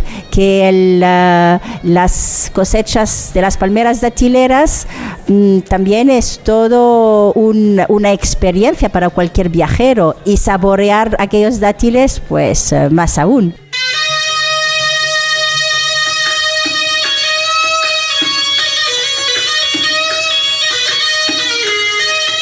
Tienen ustedes rutas que van desde el noroeste, el Cabo Bueno, el centro y Dajar, también el norte, el suroeste y las islas, que tienen también ese elemento singular, ¿no? Por esa condición geográfica. Efectivamente, pues las islas de Yerba y de Kerkena pues son conocidas por la pesca del pulpo y tenemos una especie de pulpo. Um, podría perfectamente intentar de engañar, pero es, es, imposible porque el pulpo es mucho más fino, uh, menos carnoso, pero muy, muy sabroso. Y si os parece, uh, hay un ingrediente que hace parte de esta ruta que es muy importante, porque se acaba de llevar uh, el estatuto de um, patrimonio de la humanidad Uh, patrimonio inmaterial de la humanidad, que es la harissa, mm, la famosa salsa. salsa, ¿no? La salsa tan conocida de, de, Túnez. La salsa nacional, la harissa, que ya desde el pasado mes de diciembre es considerada patrimonio de la humanidad. Entonces, uh, cuando uno se adentra en la región de Hamamet, uh, Nabeul, um, puede coincidir, puede tener una experiencia de cómo se produce la harissa a nivel uh, de forma muy casera y uh, porque está tan uh, dentro de las tradiciones tunecinas. ¿Y cómo podríamos explicarle a la gente viajera cómo se prepara esta salsa? Hoy aquí me has hecho, voy a fallar en este examen porque mm. nunca bueno, he asistido directamente. Qué, qué, sabores tiene? bueno, eh, la harissa, la harissa es picante, mm. pero hay uh, varias, uh, varios grados uh, de menos picante al poder comerla con una cucharadita, por ejemplo, porque lleva su intensidad de especies y de ajo y, y demás. a lo más picante, más picante que la salsa tabasco, ¿no? que a lo mejor la mayoría de la gente está familiarizada con este picor. A medio camino entre las seductoras costas del norte y los oasis y las dunas del sur se extiende una región de áridos paisajes, donde ahí podemos ir a buscar refugio en el pasado, ahí se tuvieron que excavar habitáculos en las rocas. Para hacerse una idea de cómo se vivía en esta región, el destino perfecto es Chenini, que hoy se ha convertido en una zona muy visitada, muy apreciada por los viajeros que además también recuerda esos paisajes ¿no? de la Guerra de las Galaxias que lo dieron a conocer. ¿Cómo es el recorrido por Chenini? ¿Cómo son estas casas? ¿Cómo es la forma de vida de esta zona de Túnez? Toda esta zona realmente rep representa la, el pueblo bereber. Eh, es una zona que ahora mismo mm, se está dando a conocer más, es conocida por la marca Dahar y está organizada por eh, alrededor de Matmata, que será un nombre que suena muy familiar, y Tatawin. A lo mejor Tatawin incluso más porque inspiró a George Lucas para la, Guerra de las la Galaxias, guerra de las galaxias con el planeta de los esclavos Tatooine. Entonces, alrededor de estos dos polos, em, por ejemplo, alrededor de Tatooine nos encontramos con los famosos graneros bereberes, los castillos del desierto. Em, ahí hay una variedad, algunos que están ahora, eh, se han convertido en hotelitos muy simpáticos. Y alrededor de Matmata tienes una tipología de viviendas entrogloditas. Era una manera de adaptarse al- los contrastes extremos de temperaturas, em, entonces excavando en la montaña para poder adaptarse a- al frío del invierno y al calor extremo del verano. Desde Chenini hacia el este, dejando atrás la región de los sur, se llega a Matmata, otra de las maravillas de Túnez. Aquí las casas se excavan en el suelo buscando sofocar el calor, y no nos extraña porque es necesario. Hoy sus viviendas se han convertido en cuevas museo, talleres de artesanos, restaurantes, incluso se puede dormir allí, ¿no? Hay pequeños alojamientos y se pueden hacer excursiones por aquella zona. Efectivamente, y la mayor atracción de uno de los hoteles por Matmata precisamente es donde se habían rodado las primeras películas de, de la Guerra de las Galaxias, pues, para los adultos y los más pequeños. es Mm, una Toda la familia va a curiosidad. disfrutar, claro que sí. Totalmente. Y, y a partir de ahí, pues, o bien uno está viniendo desde Yerba, yendo hacia el oeste, o para adentrarse en el universo bereber de los castillos de los graneros hacia Tatooine. Pues hacia allí vamos, hacia Yerba, porque justamente seguimos esta ruta, es otro de los destinos turísticos por excelencia, porque tiene una localización inigualable, porque es una isla tranquila, porque es un buen rincón para disfrutar no solamente de la cultura que venimos contando, sino también de las playas, que hay mucha gente que obviamente quiere descansar y quiere disfrutar de las playas de Túnez. Efectivamente, es un, es un reclamo que estamos proponiendo ahora para la gente que se ha quedado con la, la idea de, de no haber podido visitar el desierto propiamente, el sur. Entonces les proponemos hacer un combinado del desierto, de los oasis, conocer, volver a conocer o conocer la, la organización de los oasis, de las palmeras, de los cultivos en tres niveles, adentrarse en el desierto bereber, Matmata, Tatawin, los castillos y finalmente terminar el recorrido en Yerba para aprovechar de estas bellísimas playas de arena. No, no, puedo decirte que son finas, son es polvo. La arena es tan fina. Es impresionante. Bueno, será la influencia tan próxima del desierto. Y eh, blanca, arena blanca y unas aguas cristalinas espectaculares. Es, es realmente, es realmente una isla que tiene su propio ritmo. Um, quedarse solamente para una noche, dos noches es poco. No puede captar el, el espíritu de la isla. Hay que dedicarle una semanita. Aburrirse un poco, llegar tal vez a aburrirse, pero no. Pero descansar Claro que y pasear y, y, y descubrir este museo al aire libre artístico de Jerbahood, eh, hacer actividades al aire libre, mm, conocer, adentrarse en la cultura, hacer una verdadera inmersión eh, de la cultura y las tradiciones de Jerba. Ya que hablábamos del desierto, a través de la arena de las playas, cuéntenos las experiencias que podemos vivir en 4x4 o recorriendo de otra manera estas zonas del, que nos resultan tan exóticas al final y que convierten a Túnez en un lugar tan deseado por los viajeros. Es verdad, y es porque es que es tan próximo. En apenas eh, tres horas uno puede estar en Túnez capital, en apenas cinco o seis horas está a la puerta del desierto. Eh, hay hay una, un animal que a mí me le tengo mucho cariño, eh, es el dromedario. Eh, el dromedario, si no fuera por el turismo, sería ya un animal existiría que no existiría. Entonces, eh, la experiencia de entrar en el desierto, aquella primera sensación, no hace falta alejarse muchísimo de la zona eh, urbana, pero el hecho de entrar y de sentir qué es la puerta del desierto. En cinco minutos apenas ya no se ve las construcciones que le, de donde viene, es que ve un horizonte al infinito. Esta es una de las actividades que se puede hacer, llegar hasta la puerta del desierto en un 4x4, coger una, hacer una mini excursión en dromedario o en motoquad incluso luego. Um, y porque no pasar la noche incluso en el desierto, que hay muchas formas de pasar bajo Jaima que esté muy bien eh, acomodada eh, o una muy básica como los nómadas. Mm, luego ah, con los, con los 4x4 puede descubrir los oasis de montañas y, ahí se puede apreciar el milagro del agua. Es decir, que si no hubiera agua, pues no hubiera este, esta vegetación exuberante de repente que sale de, una, de un cañón, ¿no? de un paisaje eh, muy parecido al cañón de, de, Estados Unidos. Um, realmente aquí los, el desierto es todo universo para entender la forma de vivir de la gente del sur, cómo se han organizado gracias a este árbol sagrado que es la palmera de chilera.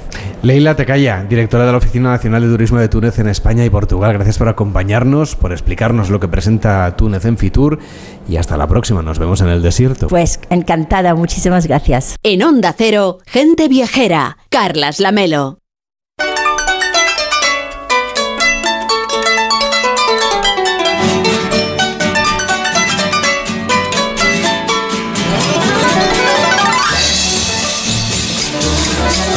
Y 20, son las 12 y 20 en Canarias. Chile Travel e Iberia han firmado un nuevo acuerdo de colaboración que se va a prolongar durante todo 2023 con el objetivo de promocionar Chile en Europa a través de las distintas plataformas de la compañía aérea española. El encargado de mercados internacionales y subdirección de marketing del Servicio Nacional de Turismo de Chile nos contaba en Fitur que quieren ser un destino para aventureros y también para enamorados. Bueno, la verdad que Chile tiene características geográficas que nos permite tener escenarios únicos en el mundo y que llevan muy fácilmente a enamorarse eh, tanto del destino como de la persona con la que uno pueda disfrutarlo en los distintos lugares. Para un viajero que parte desde Europa, desde España, ¿cuál sería la recomendación para hacer un viaje a Chile? ¿Cuántos días tendríamos que reservarnos? Porque sé que es un país cuya extensión y distancia son bastante importantes. Bueno, ideal sería que alguien fuera al menos dos semanas, ojalá pudiera ser más, pero creemos que con dos semanas ya se puede tener una referencia del país, las distintas zonas de buena manera. Hablábamos del desierto de Atacama, por ejemplo, que es seguramente uno de los puntos naturales más conocidos de Chile. Explíquenos cuáles son las experiencias que pueden vivir los viajeros que se acerquen a este rincón. Sí, el desierto de Atacama es importante recalcar que es el desierto más árido del mundo donde se pueden tener distintas experiencias, desde los volcanes, que tenemos volcanes que son altísimos, eh, termas, ver el tema de los pueblos originarios que existen en la zona y todo esto acompañado de distintas experiencias, en el caso, por ejemplo, de San Pedro Atacama, están los geysers del Tatio, eh, el Valle de la Luna y múltiples experiencias asociadas a deporte, cultura y gastronomía propia de esta zona del país. Claro, aquí se puede hacer senderismo, pero el paisaje es espectacular, pero no sé si, si hay que estar un poco preparado, un poquito en forma. Sí, más que estar tan preparado, sobre todo en la zona norte, es importante ir haciendo una aclimatación, ya que los principales lugares que visitan los pasajeros comienzan con 2.500 metros sobre el nivel del mar, entonces es importante tener en consideración de las excursiones que uno vaya a realizar, ir haciéndolas de menor altitud a mayor para así tener una aclimatación y el cuerpo lo pueda sobrevivir sin problema. Sé que también es un paraíso, decíamos, de los deportes de aventura. Se puede hacer rafting, surf, snowboard, escalada. ¿Cuáles son los que tienen más éxito entre los viajeros españoles? Depende un poco de la zona del destino. El trekking siempre es transversal a todo el país. En la zona sur, por los ríos, por los volcanes que tenemos, el kayak, el rafting es muy interesante. Y después ya entramos en los distintos nichos específicos, bicicleta, e-bike o normales. Eh, también el esquí en la temporada es algo que llama bastante la atención en los españoles. ¿Han notado ustedes interés especial entre los turoperadores españoles en esta edición de Fitur por el destino Chile? Hemos notado eh, un interés particular por los turoperadores españoles. Nosotros como destino hacemos distintas acciones con ellos para poder potenciar a los españoles visitar nuestro país. ¿Y cuál es el perfil de viajero español que llega a Chile? El perfil del viajero español que llega a Chile normalmente es una persona que está muy abierta a conocer. Los españoles, por la cultura que ustedes tienen, son muy amantes de la gastronomía y el vino, que va siempre en primer lugar. Y después también están normalmente 14 o 15 días disfrutando las distintas zonas del país.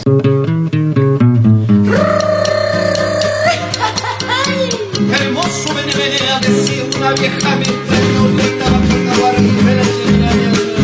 Tenemos viajeros que nos preguntan si quieren ir a Chile, qué tienen que, qué medidas deben tomar respecto, por ejemplo, del coronavirus, que ha modificado mucho la manera de viajar a muchos destinos. ¿Cuál es la situación actualmente en Chile? Bueno, Chile actualmente tiene una situación de las fronteras abiertas, no hay ningún requisito en particular para entrar al país. Eh, como bien saben, Chile tuvo una exitosa campaña en la vacunación y en el cuidado del coronavirus, por lo que hoy día pueden ir tranquilamente al destino sin tener mayores consideraciones. ¿Y esta zona de volcanes, cómo podemos conocerla? La zona de lagos y volcanes es una zona muy bonita porque como el nombre lo dice tenemos volcanes que son realmente espectaculares y se puede eh, viajar durante todo el año. En el verano, en la temporada estival, se dan mucho más los deportes afuera, el lago, el, el rafting y también en el invierno se puede disfrutar para ir a esquiar en alguno de los centros de esquí que hay en este lugar. Y por supuesto, la Patagonia, ¿cómo son los paisajes que tienen ustedes en esta región? La Patagonia, la verdad que son paisajes realmente impactantes, son paisajes extensos que conjugan un poco las cordilleras con las grandes pampas que tenemos en esa zona y una naturaleza muy particular. Raduan Ulrich, muchísimas gracias por acompañarnos. Es el encargado de mercados internacionales y la subdirección de marketing del Servicio Nacional de Turismo de Chile. Hasta la próxima. Muchas gracias a ustedes. No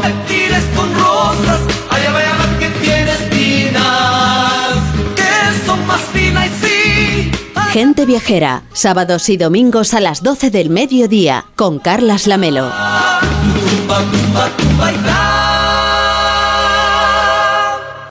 Arena o guijarro, volar o flotar, asiático o asiático, modernismo o moderno, foro o faro, arrugarse o tostarse, con o sin alioli. En Cartagena somos gente decidida y es así porque desde que nacemos nos tenemos que acostumbrar a tomar decisiones que, sinceramente, nos hacen la vida maravillosa. Cartagena, tendrás que elegir.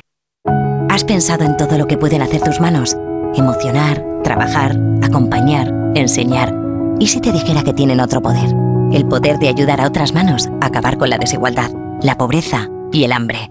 Únete a Manos Unidas en manosunidas.org y ayúdanos a frenar la desigualdad.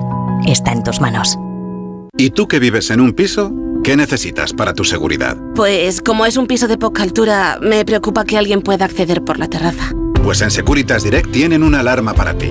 Con los sensores avanzados en las ventanas detectan si alguien intenta entrar y con las cámaras interiores comprueban en segundos si se trata de un intruso para dar aviso a la policía. Y es que tú sabes lo que necesitas y ellos saben cómo protegerte. Llama ahora al 900-272-272 o entra en securitasdirect.es y descubre la mejor alarma para ti. ¿Conoces Vera Sport Destination? Vera es un destino deportivo con una temperatura media de 18 grados, 300 días sin lluvia, 6 kilómetros de costa de grandes arenales, cientos de kilómetros de asfalto y pista en sus alrededores. Queremos ofrecer a promotores y deportistas de todos los niveles el mejor servicio para su evento deportivo. ¿Quieres organizar tu pretemporada en un lugar increíble? Mándanos tu propuesta y te responderemos en lo que te marcas un entreno. Ven a Vera a disfrutar. Cada bebé que llegue hoy al mundo nacerá con un 11% de probabilidades de ser zurdo. Un 15% de tener alergia al polen. Y un 20% de sufrir abuso sexual infantil. Cambiemos las cifras. Fundación Vicky Bernadette contra el abuso sexual infantil. El Corte Inglés te propone un buen plan para este domingo, porque solo hoy, en web, app y centros con apertura, te ahorras el 21% de IVA en las mejores marcas de electrónica y electrodomésticos. Televisores, aspiradoras, frigoríficos, móviles. Con envíos incluso en dos horas. Solo hoy ahórrate el 21% de IVA con los tecnoprecios del corte inglés. Hasta las 12 de la noche en nuestra web y app. Yo me apunto.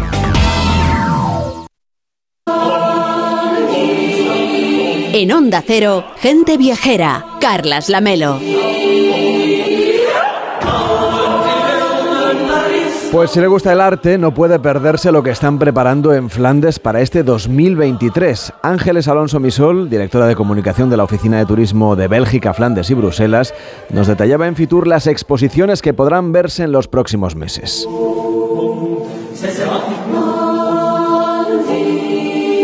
Hemos presentado temas que están dirigidos a los apasionados de, de varios nichos, o de varios, por decirlo de alguna manera. Por un lado tenemos lo que son los viajeros apasionados por el arte y entonces en las ciudades de arte de Flandes, que bueno, pues para recordar un poco quiénes, cuáles son, que son Amberes, Brujas, Lovaina, Malinas, Gante y luego Bruselas, la capital, eh, suceden muchas exposiciones en ellas. El año pasado, a finales de septiembre, se reabrió el Real Museo de Bellas Artes de Amberes, eh, un museo en el que Rubens es figura central junto con Ensor. Eh, este año celebra también algunas exposiciones que, bueno, seguro que van a encantar a sus visitantes. Y hablando de artistas, de maestros flamencos, que siempre son unos, eh, pues bueno, grandísimas figuras que ponemos de relieve, por ejemplo, la ciudad universitaria de Lovaina, este otoño va a dedicar no solo una exposición al gran pintor Boats, que es un primitivo flamenco con una historia muy apasionante por descubrir, sino también un festival urbano en torno a la figura del pintor que, yo creo que va a atraer pues, a las personas que vayan buscando arte, pero también interacciones en la ciudad con música, con, con otras eh, formas de, arte.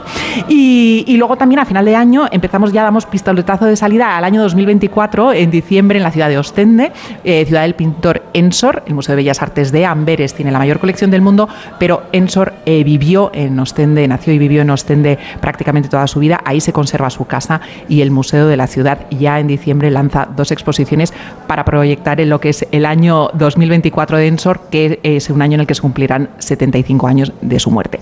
Pero no solo hablamos para los amantes del arte, los amantes del patrimonio van a encontrar estas, eh, bueno, pues la maravillosa arquitectura que hay en las ciudades de Flandes, con estos tejaditos escalonados, con estas plazas, con estos palacios borgoñones o con incluso los castillos que mencionabas.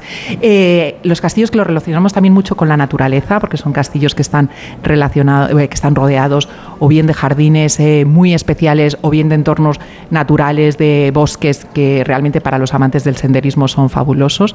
Eh, nosotros también tenemos un terreno que es fantástico para los apasionados de las bicicletas. Entonces, por un lado, ahí los dividimos en dos grupos, los aguerridos, que lo que quieren es ir a, luchar contra viento y marea y los adoquines y las cuestas de las eh, típicas carreras flamencas. Entonces, hay un challenge para que puedan, un reto para que puedan conseguirlo. Y luego también para los que quieren disfrutar tranquilamente del destino, siguiendo una de las nueve rutas temáticas que tenemos cicloturistas, muy bien eh, señalizadas, muy bien indicadas, muy fáciles de seguir pero en torno a un tema que, escojan los viajeros. Y luego ya me queda el último tema que estamos eh, presentando aquí, que no puede faltar, eh, ningún viaje y que en el caso de Flandes es protagonista también, que es la gastronomía. Nuestro producto estrella, la cerveza, no solo la cerveza, sino toda la cultura cervecera belga, que además de haber sido bueno, reconocida como patrimonio de la UNESCO, pues el visitante la va a poder eh, disfrutar pues por supuesto que en los bares eh, donde hay unas cartas de cerveza, donde hay innumerables variedades, pero también en, la, en los platos de los restaurantes que se cocina con cerveza o incluso en las fábricas. Entonces es un placer ir a ver en, eh, pues en medio del campo, en algunos sitios, unas fábricas artesanas en las que se ve como esos apasionados fabricantes pues están ahí con el lúpulo y creando variedades innovadoras. También en los festivales, porque hay muchos festivales dedicados a la gastronomía y a la cerveza a lo largo de todo el año. Y, y luego también hablamos pues, de otros productos, por ejemplo, de la gastronomía, como son las gambitas del Mar del Norte, la pesca de las gambas del Mar del Norte a caballo, que es una tradición que también está protegida por la UNESCO, y luego como los chefs flamencos también pues recuperan eh, pescados del Mar del Norte que estaban a lo mejor un poco olvidados, pero ellos pues los están poniendo en valor pues con una gastronomía de muy altísimo nivel. Y la variedad de la cocina en Flandes que va desde disfrutar de unas patatas maravillosas fritas en puestos de comida callejera a bueno, pues pasar por restaurantes con una relación calidad-precio estupenda o incluso poder disfrutar de la más alta gastronomía en la gran concentración de restaurantes con estrellas Michelin. No pases por alto el chocolate. El chocolate estaba esperando, digo, para ponerla Hombre, por favor. Yo creo que es uno, junto a la cerveza y las patatas fritas, ¿no? Uno de los emblemas gastronómicos de Bélgica. Totalmente. El chocolate, además, que hay tantas variedades, tanta. Eh, esto es los chocolates artesanos porque chocolate se conoce en todo, en todo el mundo, es que todo, a quien no le gusta el chocolate.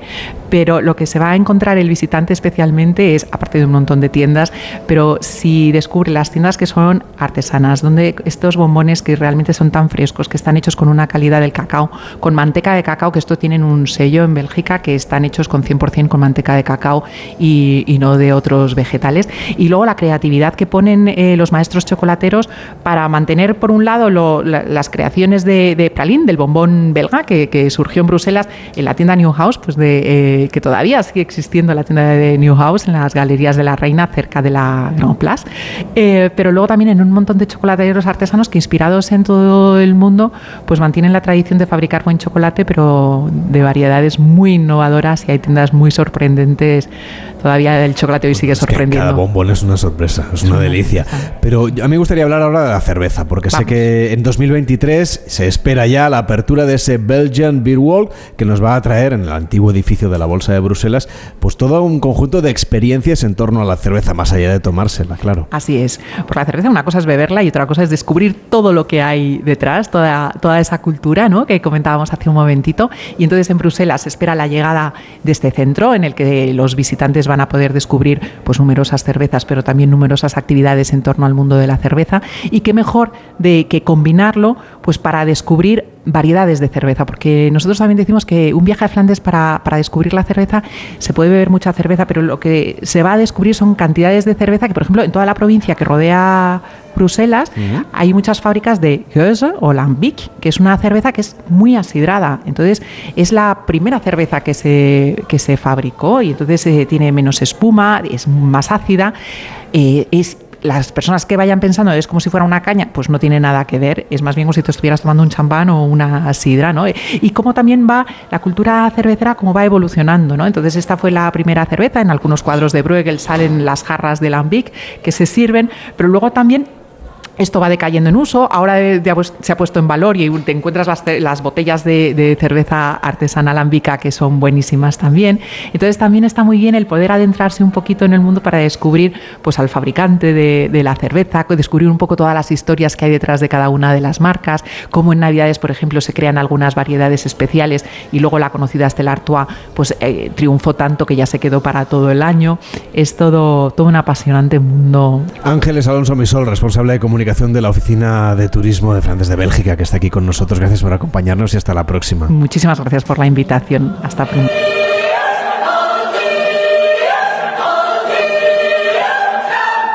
En Onda Cero, gente viajera. Carlas Lamelo. Todas aquellas cosas admirables que produce asombro por sus características. Parecer un tesoro. Sentimiento agradable de extrañeza todo eso que nos inspira. Suceso o cosa extraordinaria que causa admiración. Quedarse ojiplático. Acción y efecto de maravillar. Cejín, el pueblo de las maravillas. Onda Cero Madrid, 98.0 FM. Llega la Revolu Plus, la ocasión Plus. 7000 coches con descuento de hasta el 30%. Ahora es el momento. No dejes escapar esta oportunidad irrepetible. Hasta un 30% de descuento y solo hasta fin de mes. Ocasión Plus, 15 centros en Madrid, dos nuevas tiendas en Torrejón y una en Arganda. Localiza tu centro más cercano en ocasiónplus.com. Abierto sábados y domingos.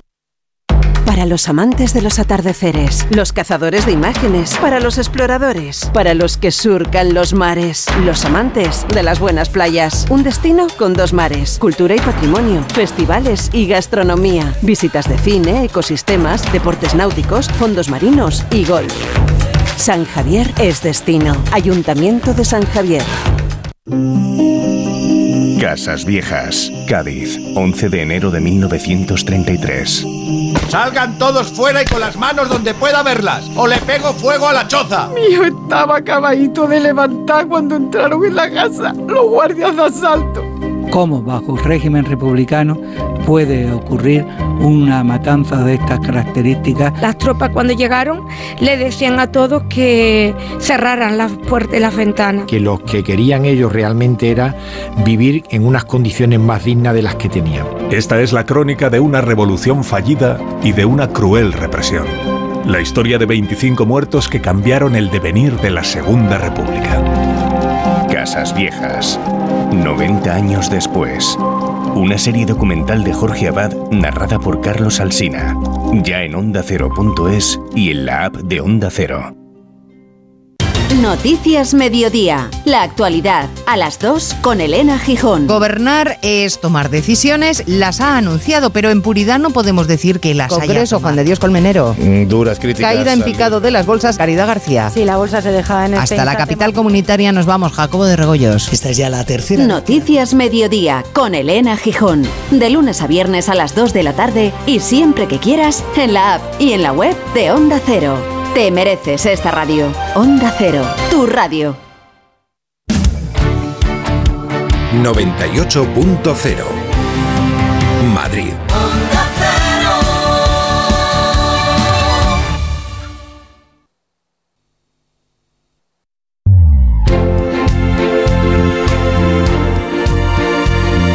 En Onda Cero, gente viajera. Carlas Lamelo.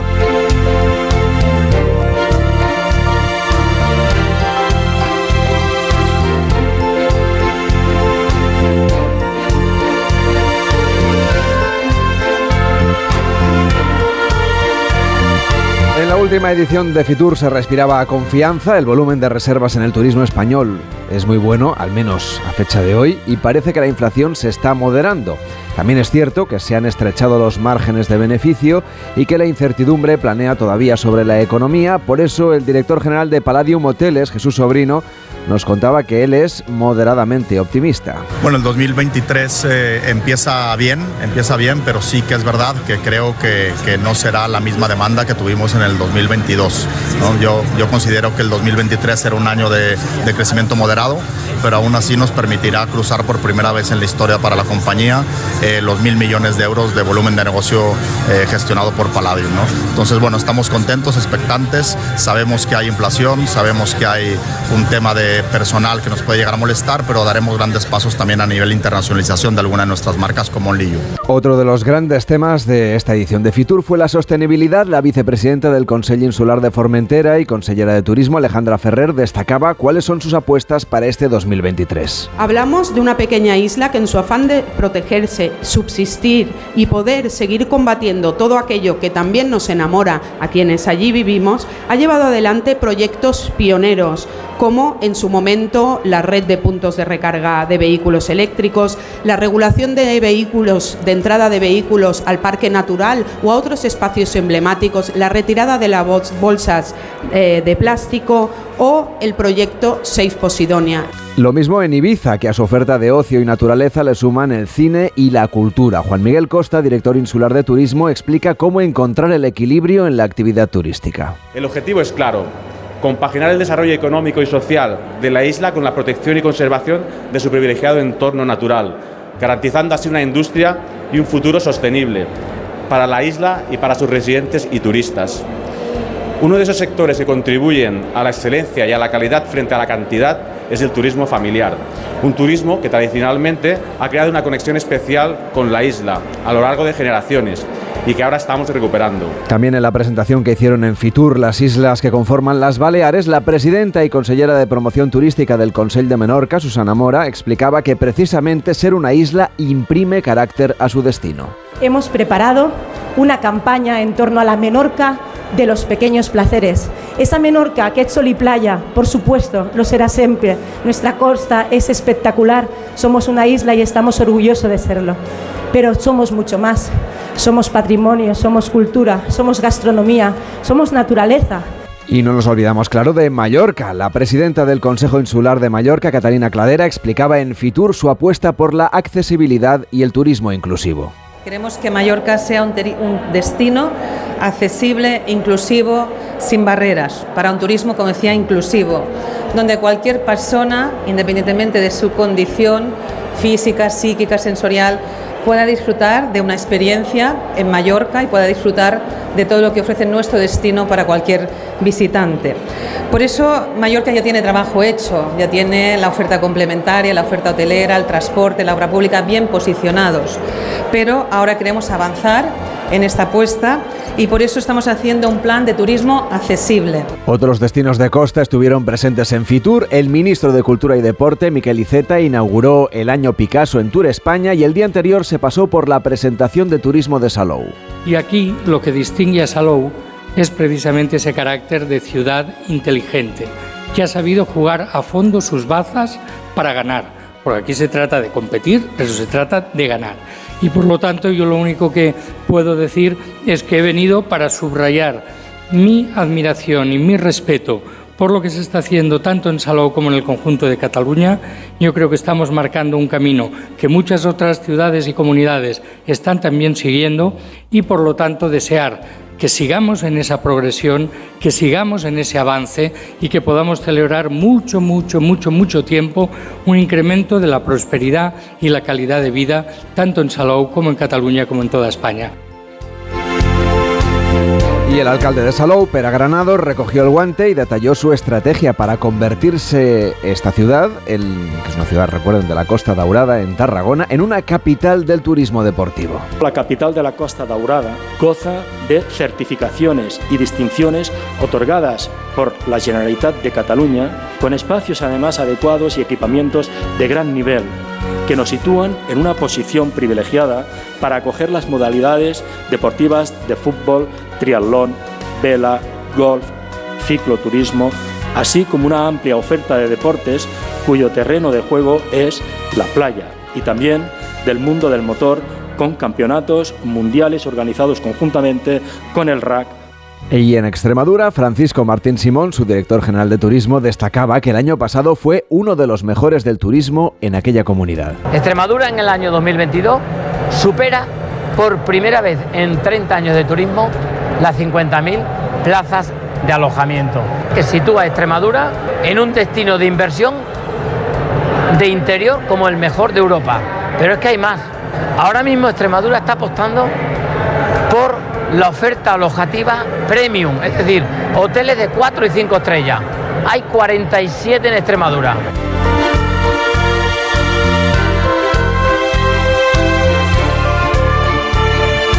Gente Viajera, sábados y domingos a las 12 del mediodía, con Carlas Lamelo.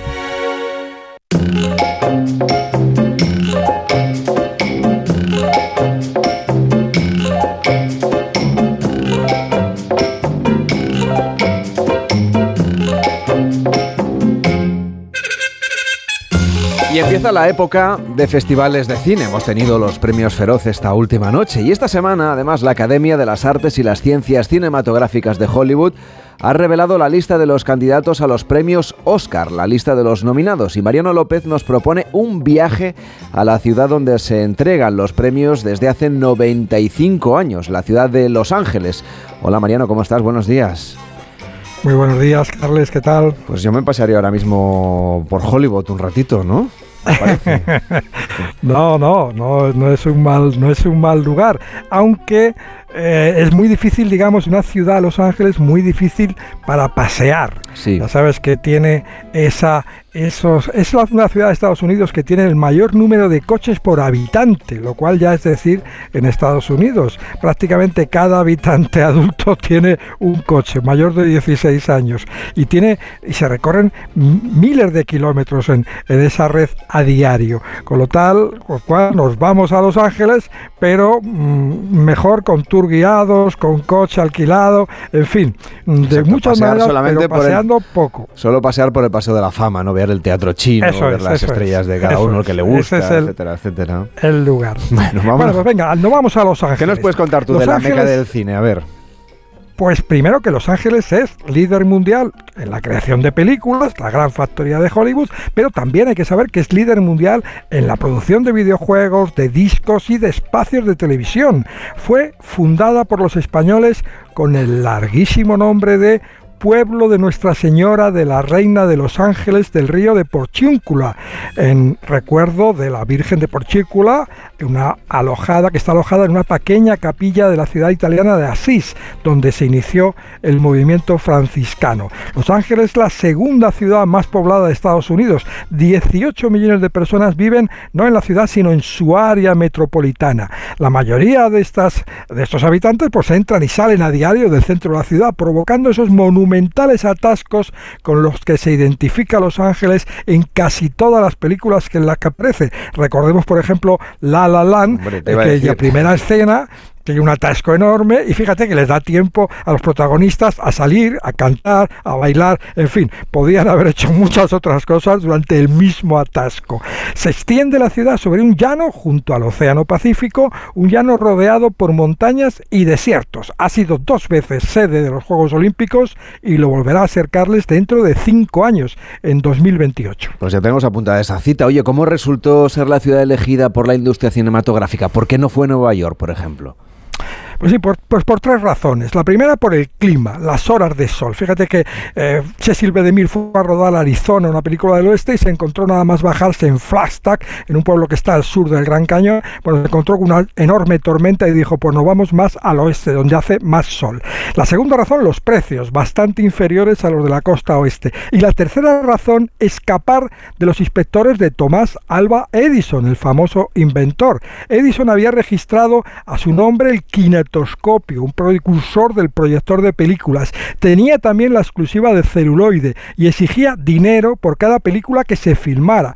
Los productores vieron que era más fácil escapar de los inspectores de Edison si filmaban en la otra punta del mapa de Estados Unidos, cerca además de la frontera con México, por si había que salir huyendo. Los rodajes en Los Ángeles se iniciaron en 1914 en un barrio que se popularizó a partir de 1923 cuando hace ahora 100 años un promotor inmobiliario colocó unas grandes letras en una colina para anunciar el nombre de su urbanización, Hollywood Land, que con los años sería, sin el land, sin esa parte final que se perdió, sería el cartel más famoso, el sello de identidad del cine de Los Ángeles. O sea que Hollywood es, por lo tanto, una un, vamos, un residencial, ¿no? No llega ni a barrio. Claro, es un, bueno, sí, es, difícil decir un barrio cuando... Exacto, es un condominio. Hay que pensar que, digamos, hay una parte de la ciudad que está en ese llano que yo decía y según vas ascendiendo, digamos, por la ladera de las montañas, que es un terreno más apreciado por los promotores,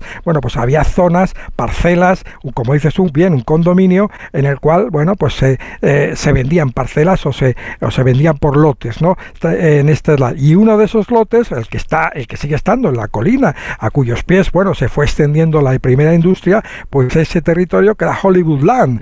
Hollywood Land, cuyo cartel, esas letras de 10 metros, casi 10 metros de alto, bueno, pues ha sido restaurado y mantenido y es, como decía, una seña de identidad del cine de Los Ángeles y de Estados Unidos. Hoy está también la muy cinematográfica Mulholland Drive, que es la carretera que va, que va por ahí. Bueno, este año la ceremonia de los Oscars se celebrará en el Dolby Theater que parece que se ha convertido ya en la sede definitiva de estos premios, lo que era antes el Kodak Theater. Aquí lo que cambia es la marca, pero el teatro es el mismo. Exacto, el teatro es el mismo, antes conocido cuando tenía un acuerdo como Coda Theater, es sede de los premios del 2002, con la excepción del 2021 que se celebró en otro lugar por las restricciones obligadas de la pandemia. Eh, Dolby Theater se encuentra en la calle más turística de Los Ángeles, en Hollywood Boulevard, una larguísima avenida que acoge en su acera el Paseo de la Fama.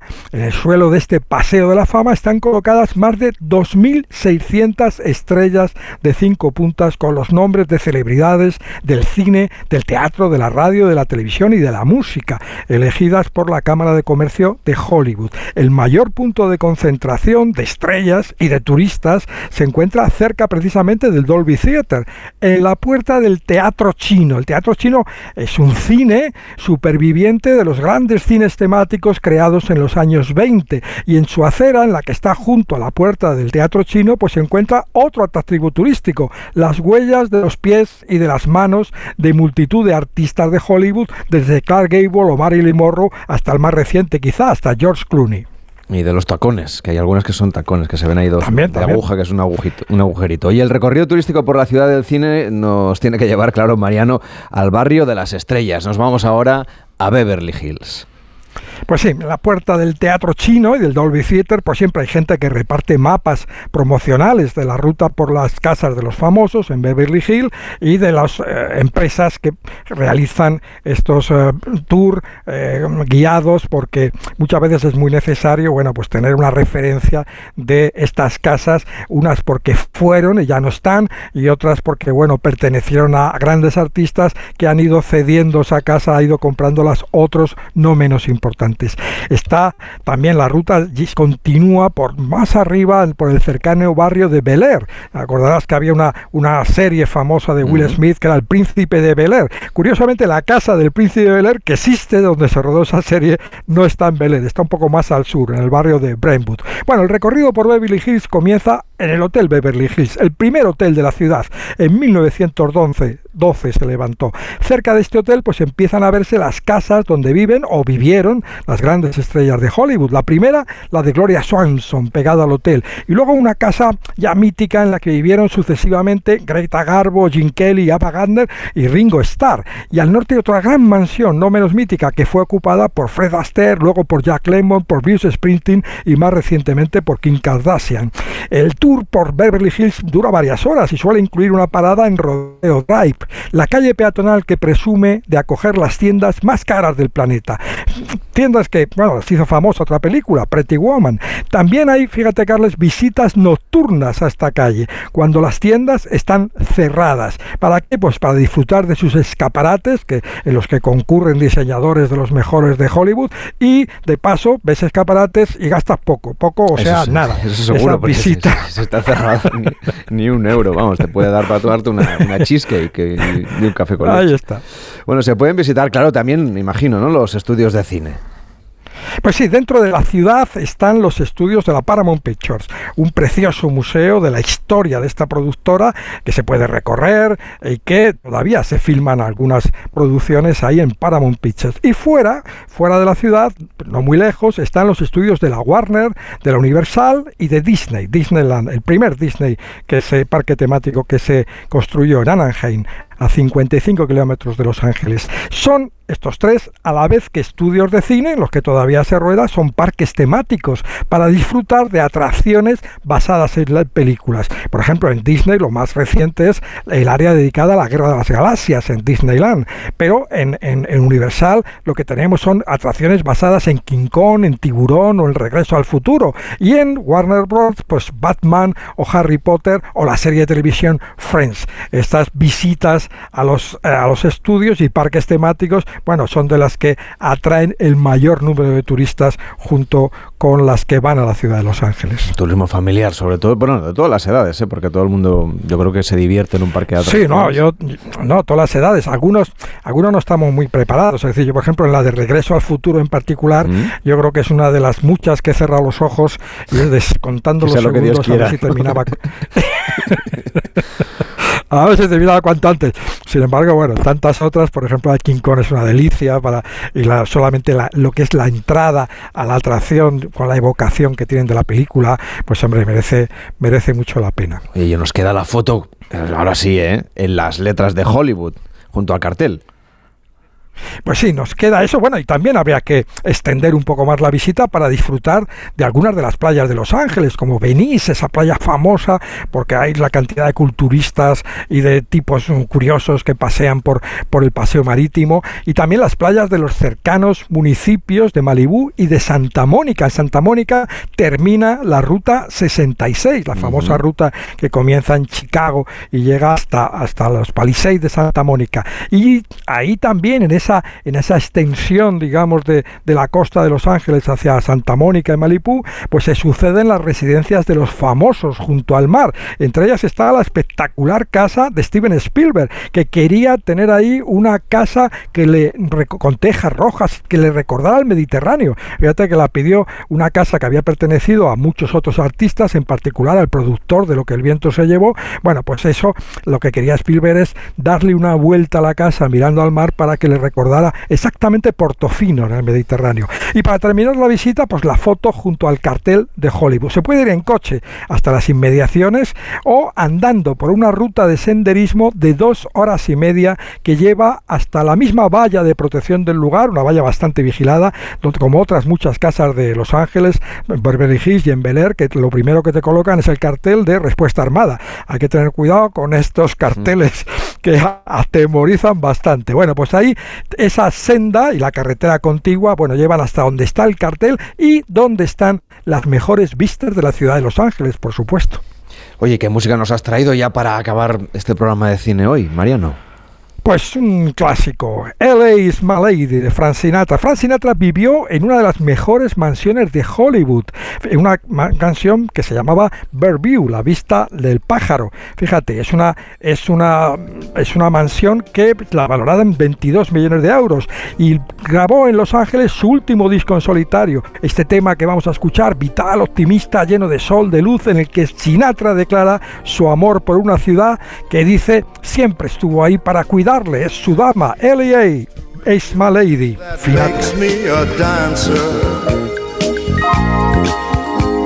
I brought her my wildest of dreams and she came up with the answer. I leave behind a part of myself whenever I leave her. But oh, when I'm back in her arms, She smiles and then I am home again. LA is my lady. She's always there for me. Pues sí, al principio del programa poníamos uh, Lady Madrid, ahora LA is my lady.